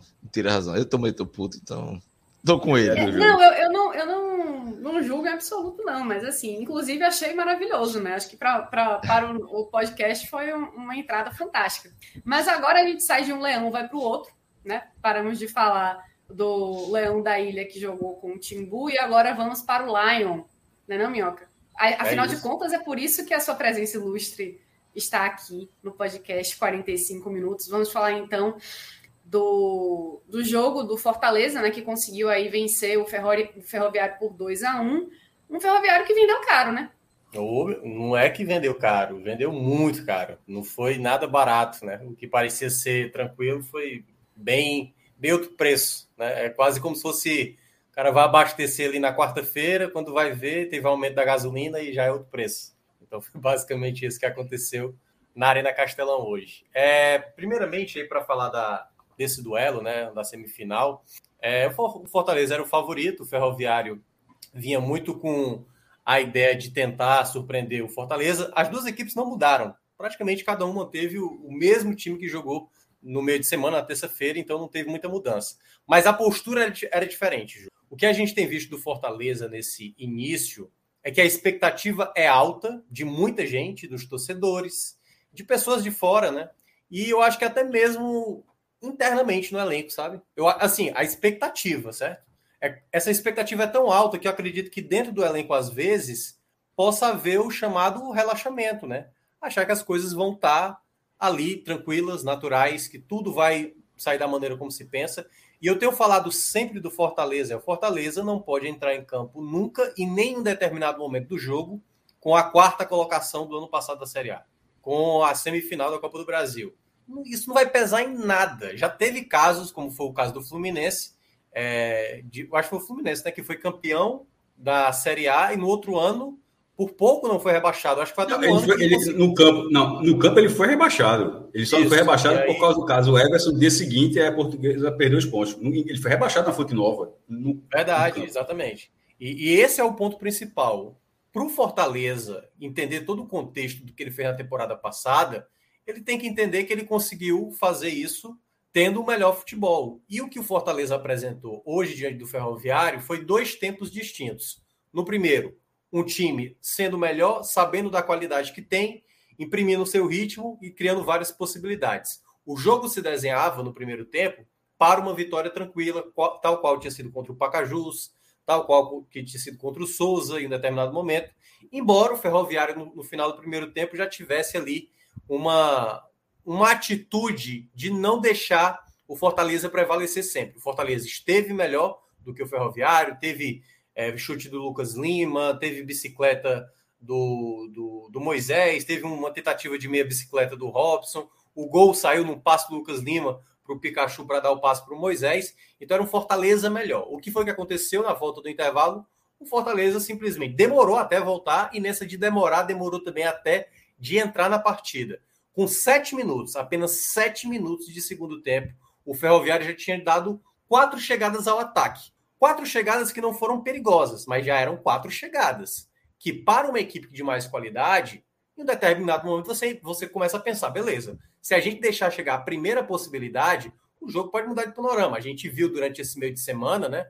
Um jogo entre PSG e Real Madrid que parecia muito tranquilo, para o PSG, aqui eu tô, não é comparando, obviamente, os clubes, mas é só para explicar um contexto de partida que faz mudar totalmente a situação. Um jogo que parecia tranquilo para o PSG, bastou um erro do goleiro, um empate, e aí depois, em 17 minutos, o Real virou para 3 a 1 e liquidou a partida, porque emocionalmente, no caso lá, o PSG morreu, né? Simplesmente acabou. O Fortaleza volta do segundo tempo já sem a mentalidade correta para o jogo. Então o time não conseguia segurar a bola, o Ferroviário pressionava, toda vez quando perdia a bola já estava em busca de, de recuperar e o Fortaleza não apresentava isso. E esse segundo tempo, esse é, digamos, o que eu mais tiro para esse Fortaleza na temporada de alerta. O Fortaleza, ele precisa ainda melhorar como time. Eu não acho, eu não acho, a partir desse jogo mesmo, já é o 11 primeiro jogo da temporada, que o Fortaleza deva ser olhado da mesma maneira como foi olhado para 2021. Claro que 2021 foi mudando, né? A gente viu ali o Fortaleza, quando teve aquela sequência positiva, teve uma perspectiva mais alta. Mas o Fortaleza de hoje, hoje, o que tem apresentado na média dos 11 jogos até aqui, é um Fortaleza que não vai ir muito além do que o torcedor mais, é, digamos, entusiasmado, com a expectativa alta de contratações que chegaram, vai possivelmente ver em campo. Pode acontecer de outras situações aparecerem, até mesmo uh, durante esse percurso. Fortaleza pode sim melhorar, mas o que a gente tem visto desse Fortaleza é o time não está sabendo reagir a situações. Uma coisa é quando você está, é, por exemplo, começar muito bem o jogo como o Fortaleza começou, e a outra é o time não saber reagir a quando um time está crescendo. E deu para ver até na fala do Voivoda, né, na, na, na coletiva pós-jogo, quando foi perguntado dessa queda de rendimento do primeiro para o segundo tempo, ele falou: eu prefiro olhar pelo lado positivo que aconteceu no primeiro tempo. Só que aí é que tá, o Fortaleza, mesmo com todas as situações que a gente possa ponderar, não dá para tomar a pressão. O Fortaleza realmente correu muito risco de perder essa vaga na final. Então, por mais que a gente, é, sabe, ele olhe para o resultado e, ah, não, Fortaleza, o importante mesmo era passar, era vencer, mas tem muitos indícios desse jogo que isso pode acarretar mais à frente. De que problemas o Fortaleza até então tirando. É porque o Palmeiras tem uma derrota na temporada, mas a derrota do Palmeiras é para o Chelsea, né? Mas assim, de todas as equipes da Série A, só o Fortaleza não perdeu, né? A, a única derrota que tem, no caso, o Palmeiras, é, foi jogando com o Chelsea. Que se for para considerar assim, uma temporada, né? A derrota do, do Palmeiras, então, se for considerar só com times brasileiros, o Palmeiras e o Fortaleza ainda não perderam na temporada. E, dado todo esse contexto de é, invencibilidade, eu não vou me ater a essa questão. Eu não posso me ater a essa questão. O que eu falava na temporada passada, seja do, do, do time do Fortaleza com o Anderson, seja do, do próprio Ceará do Guto Ferreira, se eu olhar em campo um time que não consegue prevalecer tendo mais qualidade, obviamente eu vou, eu vou vir aqui e criticar. Acho que o Voivoda não está no seu melhor momento, não, não anda lendo bem o time, determinadas situações, dando boas respostas quando o time não está bem, e o próprio elenco também não tem conseguido estar focado numa partida. Então, é muito preocupante ver esse Fortaleza, principalmente há um pouco menos de um mês a gente vai ter Libertadores, começo de Série A, Fortaleza vai ter aí as fases finais né, da, da Copa do Nordeste, já que é, o campeonato estadual está na dúvida aí quando é que vai rolar ou não as finais, porque anteciparam né, a Copa do Nordeste, e o Fortaleza ele está dando margem para qualquer situação que possa sair da lógica, que seria perder o tetracampeonato, não chegar na final do campeonato da Copa do Nordeste, isso se não enfrentar o Ceará, né, antes, porque pode acontecer também. Então, esse Fortaleza, ele está dando uma margem, uma margem para você imaginar que uma equipe considerada a melhor da região, sim, tem como uma equipe com menos qualidade superá-lo, porque o Fortaleza não tem apresentado isso dentro de campo.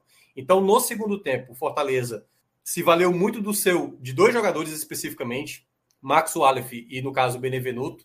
Muitas jogadas que foi com o Edson Carius dando muito trabalho, uma defesa muito lenta de recomposição, um time que não tinha posse da bola e todo o segundo tempo foi na tônica do Ferroviário, que conseguiu um empate numa bola parada, ah, exatamente com o gol do Carius, e depois poderia ter virado o jogo, né? Se não fosse exatamente ali o zagueiro, o Benevenuto e também o Max Wallace para impedir uma virada. E já no final, o Fortaleza conseguiu fazer o gol que deu a vitória, Teve outras chances ali, uma com o Kaiser, que o Kaiser perdeu um gol inacreditável, uma outra com, com Vargas, que chutou por cima do gol. Mas se você olha no geral, somada a outras atuações, é a terceira partida que o Fortaleza não consegue prevalecer como time nos 90 minutos, é muito preocupante. Eu diria que é muito preocupante, porque é quase como se isso ressoasse para outras partidas que possam vir à frente. Se isso vai acontecer ou não, vai, vai muito da autocrítica né, da comissão técnica, do elenco, de não começar a ponderar, sabe? Aquela coisa de tipo, não, o, time, o outro time vendeu caro, o outro time jogou muito bem. Jogou bem, o Ferroviário jogou muito bem. Mas aí você não reagir a isso, esse é o ponto que eu mais destaco do Fortaleza hoje. O Fortaleza não tem é, reagido às situações. Aconteceu contra o Altos na semana passada, aconteceu em outros jogos, né, contra o Náutico, contra a equipe do Botafogo o Fortaleza simplesmente parou de reagir, simplesmente deu ação ao adversário e ele não teve nenhum tipo de, de, de contra-ataque, de, de, postura de contra-ataque para tentar é, ameaçar mais o adversário. É, nosso diretor aqui, Clisman, ele me deu uma, uma leve apertação de mente, né, como a gente chama aqui em Salvador, já botando aí a tela do Best Nacional. Eu entendi essa sua sutil lembrança que é o momento assim da gente ver como estamos aí no nosso no nosso bet. Não só isso, é ver como, como nós estamos e fazer os joguinhos a fazer no domingo. Exatamente. Mas é por isso que é por isso que, ah. que a chamada foi, foi nesse sentido. Ah, inclusive, inclusive, Minhoca, é, acho que foi isso que salvou basicamente né, a, a, a cabeça de quem automaticamente iria numa, numa vitória tranquila do, do Fortaleza, né? É, nesse Eu sentido, acredito. porque se você for pensar antes do jogo começar, você pensa, pô, acho que nem 2 a 1 um iria, né? Acho que nem, nem botaria o Fortaleza de repente sofrendo gol. Mas é, esses, esse, esse resultado aí, do jeito que veio, para quem apostou, eu acho que sentiu cadê, aí um. Cadê os jogos do domingo? Sentiu aí o, um, uma pressãozinha, né? Ficou com um friozinho na barriga. Foi.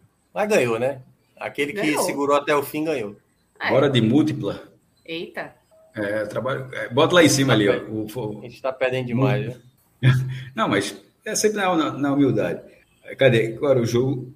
É, o negócio é não deixar Vasco. JP. É não deixar JP apostar, né? Ainda, essa máxima ainda tá valendo.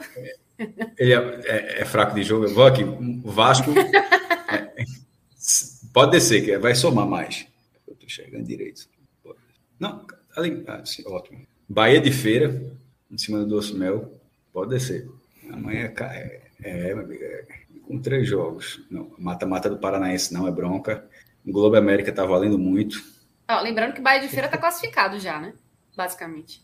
Não, mas que ele quer, quer o mando para ser mandante. Da, Doce, Doce Mel ganhou do Vitória, mas sei não. Tem, só, não tem nenhum jogo na Europa, não? Ou só, só no, no Brasil? Rapaz, jogo tem, né? Não falta jogo lá, não. Volta a Inglaterra? Tem algum joguinho na Inglaterra? Ah, não, tem aí, pô. Aí, ó. Albânia aí, ó. Cristiano Ronaldo deixou três hoje. É, não, eu vou apostar contra o Joelton, não. É... Chelsea aí. É, é foda. Não queria apostar contra o Newcastle, não, mas fecha aí com esse Chelsea. Deu quanto esses três? Dando 2,85. Né, a velha garopa. Eita. Se voltar, vai. Nós estamos perdendo tudo aí, vamos. Ah, ele é um jogo de 100. Sem? Sem. É. Tem, vocês, vocês olharem mais algum jogo do, do dia que, que vale a pena? Eu não, eu não consegui observar. Tem jogos muito parelhos, o Campeonato Paranaense é mata-mata, é difícil de você ir, porque, enfim, é, é o primeiro é jogo aposta, das quartas né, final. É aposta. Eu não estou vendo, ah, nesse momento, assim, nas odds, alguma oportunidade. Cadê o Bet? Tá bem. A Bet Atlético Bilbao não vale, não. O jogo é parelho demais. Aí vai, tipo, tá foda, viu? Mas mostrando aí como é que se faz, tem que analisar tudo direitinho. Meu irmão, cinco reais ali no Bordeaux, no Bordel, sei lá como é que se pronuncia isso. Cinco. Tu acha que vai ter PS... a Alberdose? PSG. A, a é, o P, P, PSG na ressaca. Esse cinco conto aí tem não feito, não. É só PSG na ressaca miserável ali. Só um sorriso, né? É, só um sorriso, cinco contos. É nem beijo, não. Não. Isso é pra gente, na segunda-feira, descobrir que tá rico, porra. não é o quê? Até porque as odds do, do Bet Nacional Não, 16, 16 para 1, pô. É isso. No máximo, você e o nosso código é o mesmo. Cinco, e 5, exatamente. Manda o, o, o, nosso código aí que você ajuda a gente. Isso, galera. Você entra no Bet Nacional, coloca o nosso pod, no nosso código podcast 45. Podcast 45, que aí vai, sempre, né? Vai sempre ficando dentro nosso guarda-chuva, porque aí a gente meio que vai com toda a galera que está que tá participando junto com a gente e, e obviamente, a, como, como Juliana falou, ajuda o projeto. Sem minhas palavras, ao você colocar de onde vem a indicação, você está ajudando o indicado. O vulgo podcast 45 minutos. É uma forma de você ajudar a gente. Sem minhas palavras. Exatamente. Bom, é, só para a gente não deixar de, de falar sobre esse tópico, né? Minhoca, agora depois de analisar o, o, o Fortaleza, você ainda não, não colocou seus destaques, né, Minhoca? É, eu vou falar um pouco sobre, é, sobre os jogadores. É, no geral. Rapidinho, mas só para a gente pontuar aqui que vamos falar rapidinho sobre o Ceará também. Sim, Guarda sim, essa informação. Vai ter um comentário nomes, aí sobre novo isso. Nome chegando aí. Exato. Mas ah, então, então a, a, minha quando, quando Minhoca falar desse o rescaldo do Fortaleza e antes do Ceará, eu passo só um númerozinho em relação às finais, tá? Só isso, só como curiosidade. Show de bola. Eu acho Vai que eu até Minhoca, faça as considerações é. finais sobre o Lion. Vamos lá. É, antes dos destaques, né? Você ainda quer algum detalhe a mais, não é isso? Pronto. É, Amigo, não... que, aqui, o que você tiver para falar, eu vou dizer não para você. Lá ele. Acho que, acho que algumas vezes você vai. mas assim. mas eu acho bom, eu acho bom. O não, o não não é problema. O não acho que de vez em quando é até necessário. Ó, é, essa questão do, do Fortaleza, né, do, do, desempenho, aí eu vou falar um pouco mais do elenco, né? Tem, tem uma responsabilidade o Voivoda. O Voivoda tem muito crédito, tem muito crédito, mas ele precisa ser cobrado quando as situações ficam nítidas de desempenho de atletas, de determinadas escolhas que ele anda fazendo. Então, eu sinto que hoje na torcida do Fortaleza há uma. Há, há várias justificativas para explicar o porquê que não está dando certo. Então, se fala muito, cara, Vargas não dá mais, Jussa não dá mais, aí, vamos lá, Robson tem que sair, Capixaba que joga agora, não dá, é nível Série B, a Voivoda, Voivoda vai ter que ter mais humildade. Assim, começa a vir várias justificativas para explicar esse Fortaleza. Mas, obviamente, quem tem o responsável maior para melhorar esse, essa equipe é o treinador. Para isso, o Voivoda ainda, a, a leitura que eu faço é ainda eu acho que ele não compreendeu determinadas peças e determinadas situações que cada jogador propicia ao elenco, né? Propicia as situações. E a leitura mesmo de jogo, né? O Fortaleza não tem tido mais o mesmo não queria usar essa palavra, mas é quase como se não tivesse mais o, man, o entendimento da partida. Porque é o seguinte, quando você tem a bola, ou quando você não tem a bola, o momento certo de você recuperar, de dar um passe mais rápido, de fazer uma movimentação, é quase como se o Fortaleza tivesse sempre no, no receio. Lembra muito o Fortaleza da época do Sene, acho que foi no, em 2000 e, 2020, 2020 já que teve um momento que foi exatamente ali, antes da, da semifinal, que acabou sendo eliminado para o Ceará, que quase tinha sido eliminado para o esporte, já tinha os indícios ali de, de problema do Fortaleza. Não era um time que prevalecia. O status que o Fortaleza teve em 2019 e 2020, né, quando foi campeão da Copa do Nordeste, fez uma, uma boa temporada, alguns indícios ali de 2020 já estavam claros. E aquela equipe, que comparava de hoje era bem pior, né? Vamos, vamos combinar mas era uma equipe que já tinha uns problemas, que quando não era enfrentado já se tornava uma situação. E o Fortaleza hoje ele está deparado com isso, que até agora não não resultou nas, no, na questão do resultado mesmo, né? Em derrotas, não teve até agora, mas já flertou muito com alguns desastres que não aconteceram. Então já esteve à beira do problema e esse problema na prática não aconteceu como hoje, que talvez tenha sido o jogo mais próximo de uma entre aspas, tragédia que poderia acontecer ali para levar para os pênaltis e desse, dessa disputa de pênaltis poderia ser eliminado de uma semifinal de Campeonato Cearense, dado que a, o Campeonato Cearense se abriu para o Fortaleza, né? O tetracampeonato se abriu muito para o Fortaleza. E aí, entrando no elenco e falando dos destaques de hoje, o Max Wallace ganhou essa titularidade de maneira merecida e hoje foi o jogo que deu para analisar melhor ele no gol, né? Assim, o Fortaleza contratou o Fernando Miguel, tinha renovado com o Marcelo Boeck e o Max, ao receber essa oportunidade, acho que é o quinto jogo seguido dele como titular, ele mostrou no jogo de hoje que tem possibilidade sim de ser o goleiro titular. Eu até entrevistei ele ontem lá no, no na rádio, né, que eu faço parte, e eu perguntei isso para ele sobre, sobre essa questão da cobrança interna, se estava vendo. Ele disse: não, a gente está nesse início.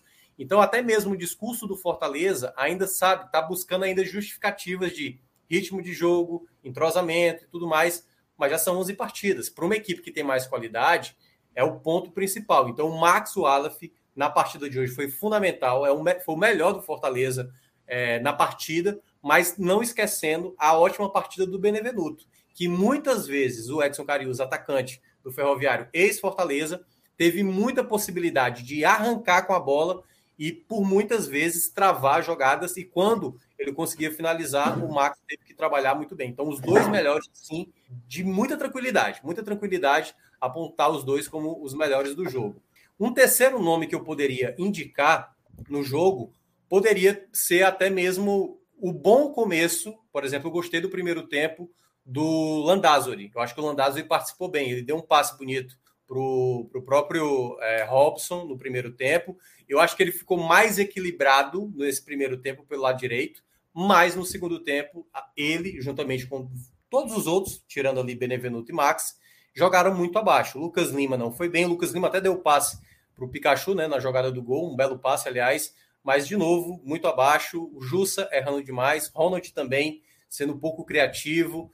Moisés, apesar do gol, errou demais na partida de hoje. Robson jogar praticamente o jogo inteiro foi. Eu não entendi o próprio é, Voivoda fazer isso e ainda sacar o Crispim, que nem que estava, não é que estava, não é que estava muito bem, mas o Crispim eu acho que ele é um equilíbrio, sabe?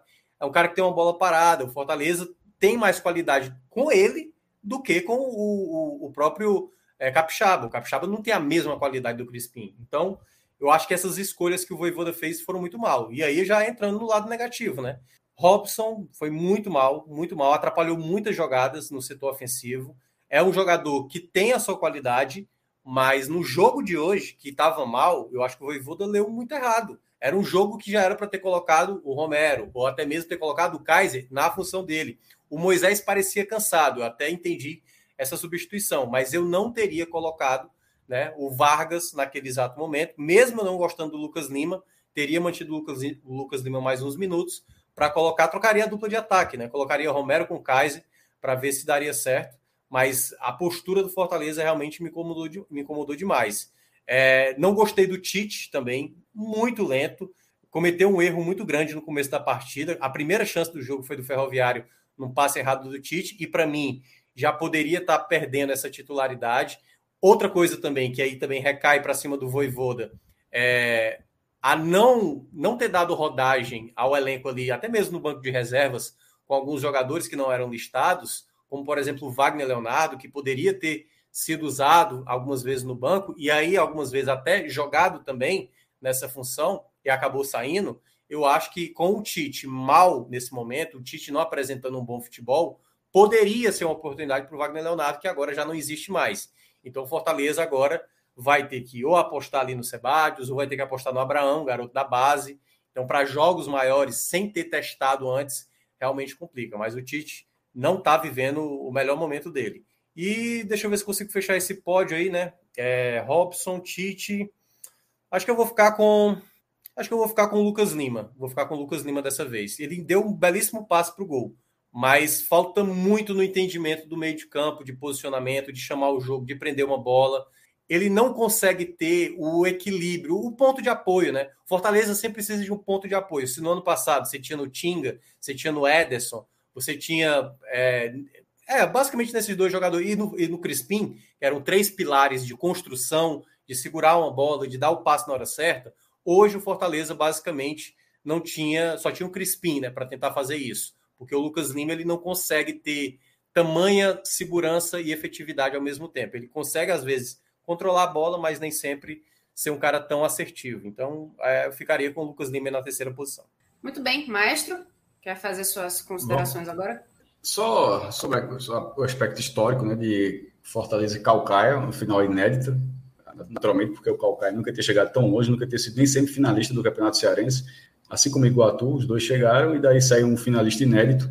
E agora está naquela situação, né? Fortaleza é, pode ser tetracampeão pela segunda vez, a outra, a primeira foi entre 2007 e 2010, e, e o Calcaia que busca o título inédito é o seguinte, no caso, para não confundir, falar especificamente sobre o Calcaia, o clube de 2004, né, fundado em 2004, a cidade do mesmo nome, fica a 16 quilômetros de Fortaleza. Isso eu estou falando para a galera do Ceará, quase todo mundo do Ceará sabe, mas para a turma de fora que talvez não esteja tão por dentro, né? Do que é o Calcaia, que jogou a Série D do ano passado, acabou não fazendo uma, um, um, bom desempenho.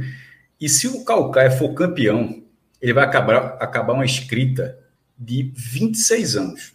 Ah, são 26 anos seguidos é, é, com o Campeonato Cearense sendo revezado entre Fortaleza, que venceu 14 nesse período, e Ceará, que venceu 12 é, de 96 para cá, essa, essa sequência dos dois grandes do Ceará começou em 96. E se você pegar de 96 para cá, em, comparar com qualquer outro estado do Brasil, nenhum estado tem uma concentração é, de títulos como essa. Quem mais se aproximava era a Bahia.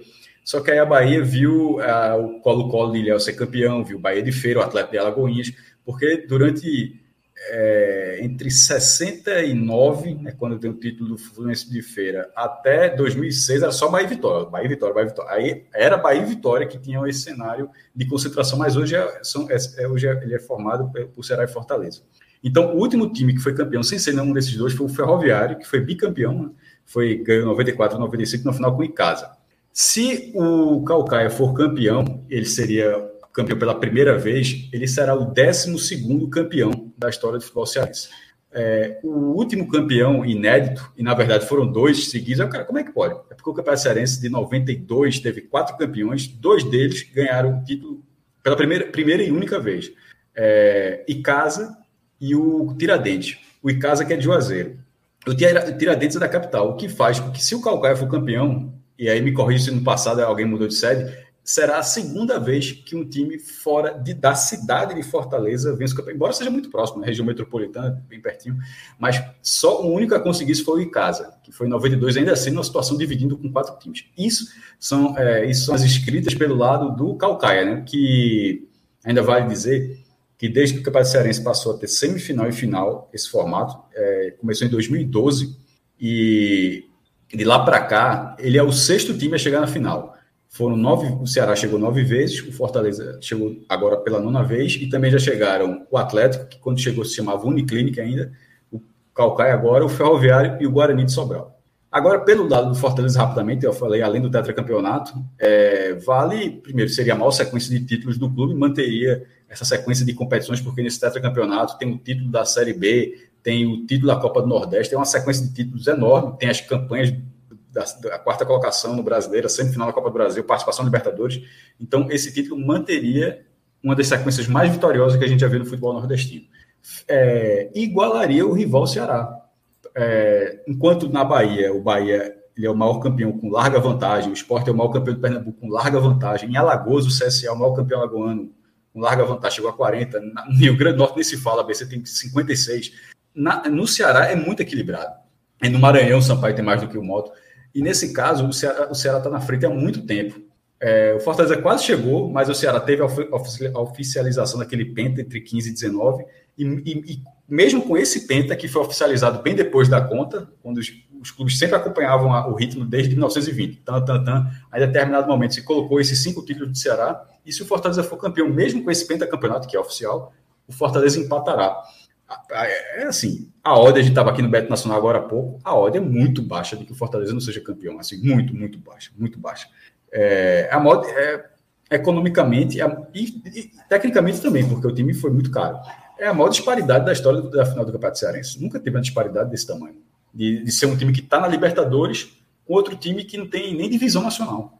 É, é, é uma disparidade nunca vista no, no Campeonato Cearense, então o Fortaleza é muito favorito pode igualar, virar o maior, não é só igualar, é virar também um recordista de títulos. E acontecendo isso, que eu, que eu acho que vai acontecer, aí o Campeonato Cearense em 2023 vai ser curioso.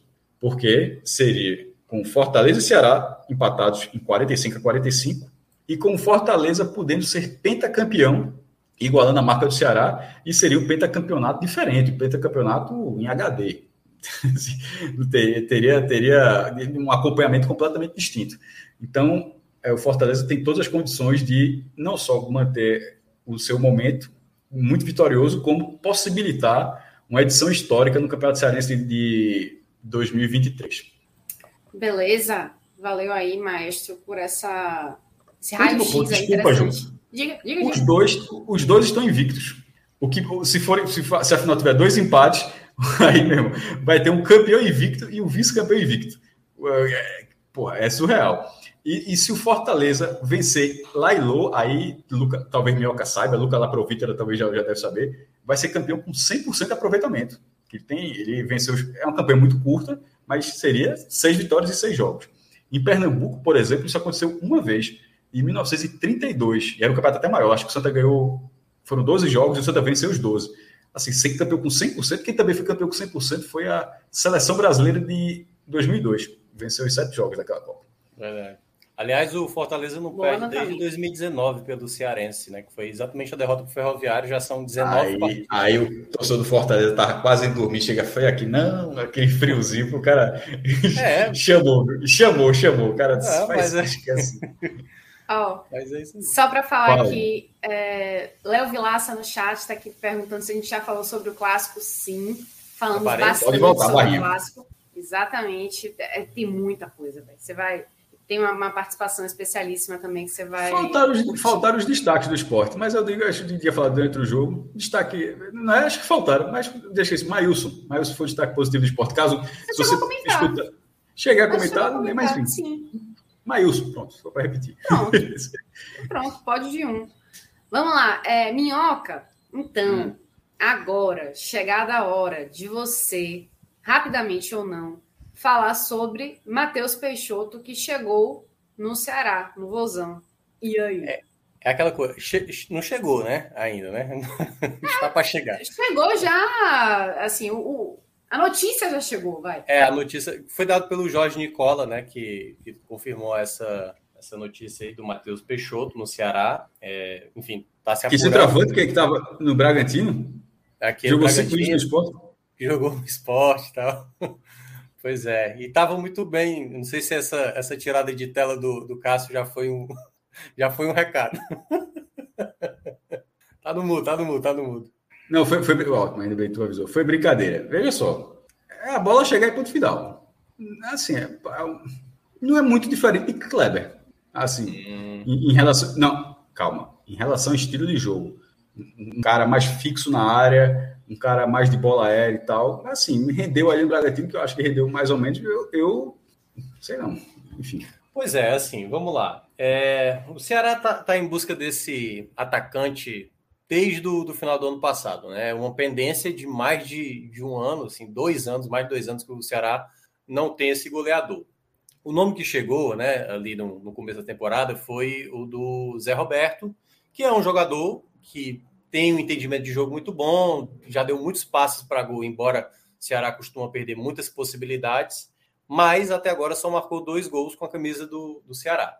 É, Matheus Peixoto é um cara confiável? Eu não diria totalmente, não diria totalmente, mas saiu do Juventude jogando muito bem, estava boa parte do começo do Juventude, que estava pesando ali o fator mando de campo, era graças ao Matheus Peixoto na temporada passada e estava e tava com uma boa média de gols, né? Jogando lá na Ucrânia, né? Até ter a, a guerra. Quando, né? quando, ele saiu, quando ele saiu de juventude, estava bem. Assim, tem, tava bem. Mas, é. mas em relação. Mas, veja, são situações. Mas ele estava bem dentro do que é a proposta de jogo do juventude. Não é a do Ceará. É, exatamente. Mas aí é que tá, Cássio. O Ceará hoje. o Juventude uma... não tem um. O Juventude não tem um, um, um Mendoza. Eita, que apareceu aqui, ó. não, para jogar o negócio. Pode falar. Vai. Mas, enfim, em todo caso, aí, o, a, a questão da contratação, né? É uma, se confirmada, né, pelo que tudo indica que já está sendo fechada, é uma, é uma melhoria para o Ceará, comparado a boa parte do, dos jogadores que hoje estão no elenco. Né? Se você comparar com o que o Kleber. O Kleber tem muita dificuldade para entendimento da função. É, ele tem algumas valências que é interessante, o Kleber, de, de, sabe, de marcação, de dar pressão e tudo mais. É um cara muito, muito bom para isso mas o entendimento, o faro para gol, ele não tem. O Matheus Peixoto está vivendo um bom momento. Se você pegar o 2021 dele ali, o começo da Série A, com o que ele fez ali na Ucrânia, é um bom momento dele. Pode ser o grande, pode ser a, a grande possibilidade dele conseguir realmente se firmar numa temporada, né? Ele vai chegar com status de titular, né? E aí tudo vai depender de como o próprio Thiago Nunes vai pensar essa questão mas hoje para o Ceará é uma carência grande, né? O Dentinho, que já chegou, tem toda a questão física, não acho que isso vai ser problema para o Matheus Peixoto, até porque é um jogador de menos idade, né? 20, acho que é 26 anos, e tem um pouco mais de, de entendimento, né? Eu acho que da, dessa função como atacante. É uma possibilidade que eu vejo interessante, mas ainda me paira uma dúvida. Não é fácil para o Ceará também encontrar jogadores que pudessem, por exemplo, se fosse imaginar pegar no outro, outro tipo de mercado, como por exemplo, pegar um, um atacante, sei lá, chileno, paraguaio, é, enfim, argentino, talvez sentisse uma questão de adaptação, como por exemplo, o Fortaleza está tendo uma certa dificuldade de adaptação lá com o Romero, né? O Romero ainda não, não deslanchou e tal. Então, acho que para esse ponto, o Ceará traz um jogador para ser uma peça interessante. Eu acho que chega para ser titular, a depender de como o Thiago vai pensar ele nessa função. Ele, como disse o Cássio, né? Ele é bom no jogo aéreo, algo que o Ceará também às vezes carece de um jogador assim. Talvez o cara do elenco que tem mais essa qualidade para o jogo aéreo é o Jael. E o Jael já tem outras dificuldades, né? A questão de mobilidade. Então, acho que foi um nome interessante. Não é um nome assim que, que, que eu acho que empolgue completamente. Não é aquele nome assim, caramba, chegou o cara mesmo para resolver. Mas é um cara que sabe fazer gol. É um cara que sabe fazer gol. Então, assim, nesse aspecto, eu acho que o Ceará sai ganhando. Não sei se tão suficiente para fazer um grande salto na temporada. Bom, algo mais, meninos? Acho que depois de duas horas de live, participação surpresa, muitas, muitas mensagens respondidas. Eu tô com a pizza, eu tô com a pizza fria aqui para comer. Chegou durante o programa, tá ali atrás de mim, mas eu disse, vou sair aqui, não, não podia sair. Bota no forninho. Eu vou comer agora. Eu Bota no forninho tirar... mais. Ah, sim, não, tem, um fogão, tem um fogão. Eu queria só tirar uma dúvida do Josinaldo, que mandou agora aí a mensagem. Ele perguntou se, se a final não foi essa semana. O Calcaia terá time para jogar? Não sei. Porque, só para explicar o contexto de como está o calendário, né? Teoricamente poderia se jogar na semana, só que na quinta-feira, quinta-feira não, dia 15, terça-feira, o Ceará vai jogar na Arena Castelão contra a Tuna Luso pela Copa do Brasil. Teoricamente teria que se respeitar as 48 horas para não prejudicar o gramado da Arena Castelão. O que daria para o Fortaleza jogar na Arena Castelão na quinta-feira. Só que na quinta-feira ficaria a 48 horas de jogar contra o CRB, que o jogo é no sábado. Então aí entra toda uma dificuldade. Maria. Quem vai estar tá escolhendo, é, quem vai estar tá escolhendo essa decisão na prática? o cachorro aqui. Chegou uma pergunta muito importante aqui de Vitor Aguiar. Oh, meu Deus do céu. Não, você ler é, em voz alta aí. Essa é bobagem. Acho mas então só... que esse já é um momento aí da, da, da É, não, mas, mas é só para explicar. É, se acontecer o jogo de ida, eu acho que se acontecer, acontece, acontece nessa quarta-feira. É uma das uhum. possibilidades. E aí não seria respeitado as 48 horas para a Arena Castelão. O jogo da volta, quando aconteceria, só quando o Fortaleza folgar. Só quando Fortaleza tiver uma data livre. Porque no dia 22 está marcada as quartas de final da Copa do Nordeste, o que vai afetar uhum. todos os estaduais do Nordeste, viu? Então, o esporte, Sim. que tem ali a Globo e tudo mais, já sabe, por exemplo, o Bahia, que se passar também, o próprio Náutico, todo mundo sabe que os estaduais vão ser empurrados para frente para jogar a Copa do Nordeste, dia 22, quarta de final, dia 26, semifinal, dia 29, jogo de ida da final da, da, da Copa do Nordeste, dia 2 de abril, a final do jogo de volta, e aí os estaduais só após essa data, caso alguém caia antes, né? É, é com essa ressalva, né? Ele vai sendo moldado ao número de, de representantes do seu estado na competição, né? Isso, porque no caso, se o Fortaleza, e aqui é só uma, um exemplo, né? O Baiano, se o Bahia foi eliminado, talvez. Ah, não sei que tem o Atlético de Lagoinhas, aí seria influenciado todo é, jeito. É, mas é, sim, é, sim. é, aquela coisa, por exemplo, se o esporte ou o Fortaleza, ou o Ceará, vou botar aqui, ou Bahia, vai, para ninguém ficar irritado. Se um deles cai nas quartas de final, eles passam a, a ter três datas de novo disponíveis. Se eles caírem na semifinal, passam a ter duas datas antes de começar o Campeonato Brasileiro. Então, só para explicar aí o contexto das datas de como fica para quem for passando na Copa do Nordeste. Agora sim? Agora, Agora sim. Podemos? Agora sim. Então, gente, muito obrigada aí para vocês que ficaram com a gente até agora. Um beijo aí para João, que fez essa participação meio suicida, meio maluca, mas que nós amamos de é, todo o coração. Que a gente nem sabe as consequências. A gente nem sabe as consequências disso, mas. mas a gente não mas, sabe, mas a gente volta. Não, exatamente. A, a consequência pode ser ele aqui de volta, né? É, ou seja, né? Ruim não vai casa, ser. Casa, não, não seria. Mas, enfim. Um beijo para todo mundo que ficou com a gente até agora. Um beijo para meus amigos que participaram dessa live. E a Cláudia Santana, que já foi um pouquinho mais cedo. Então, até a próxima. Tchau, tchau.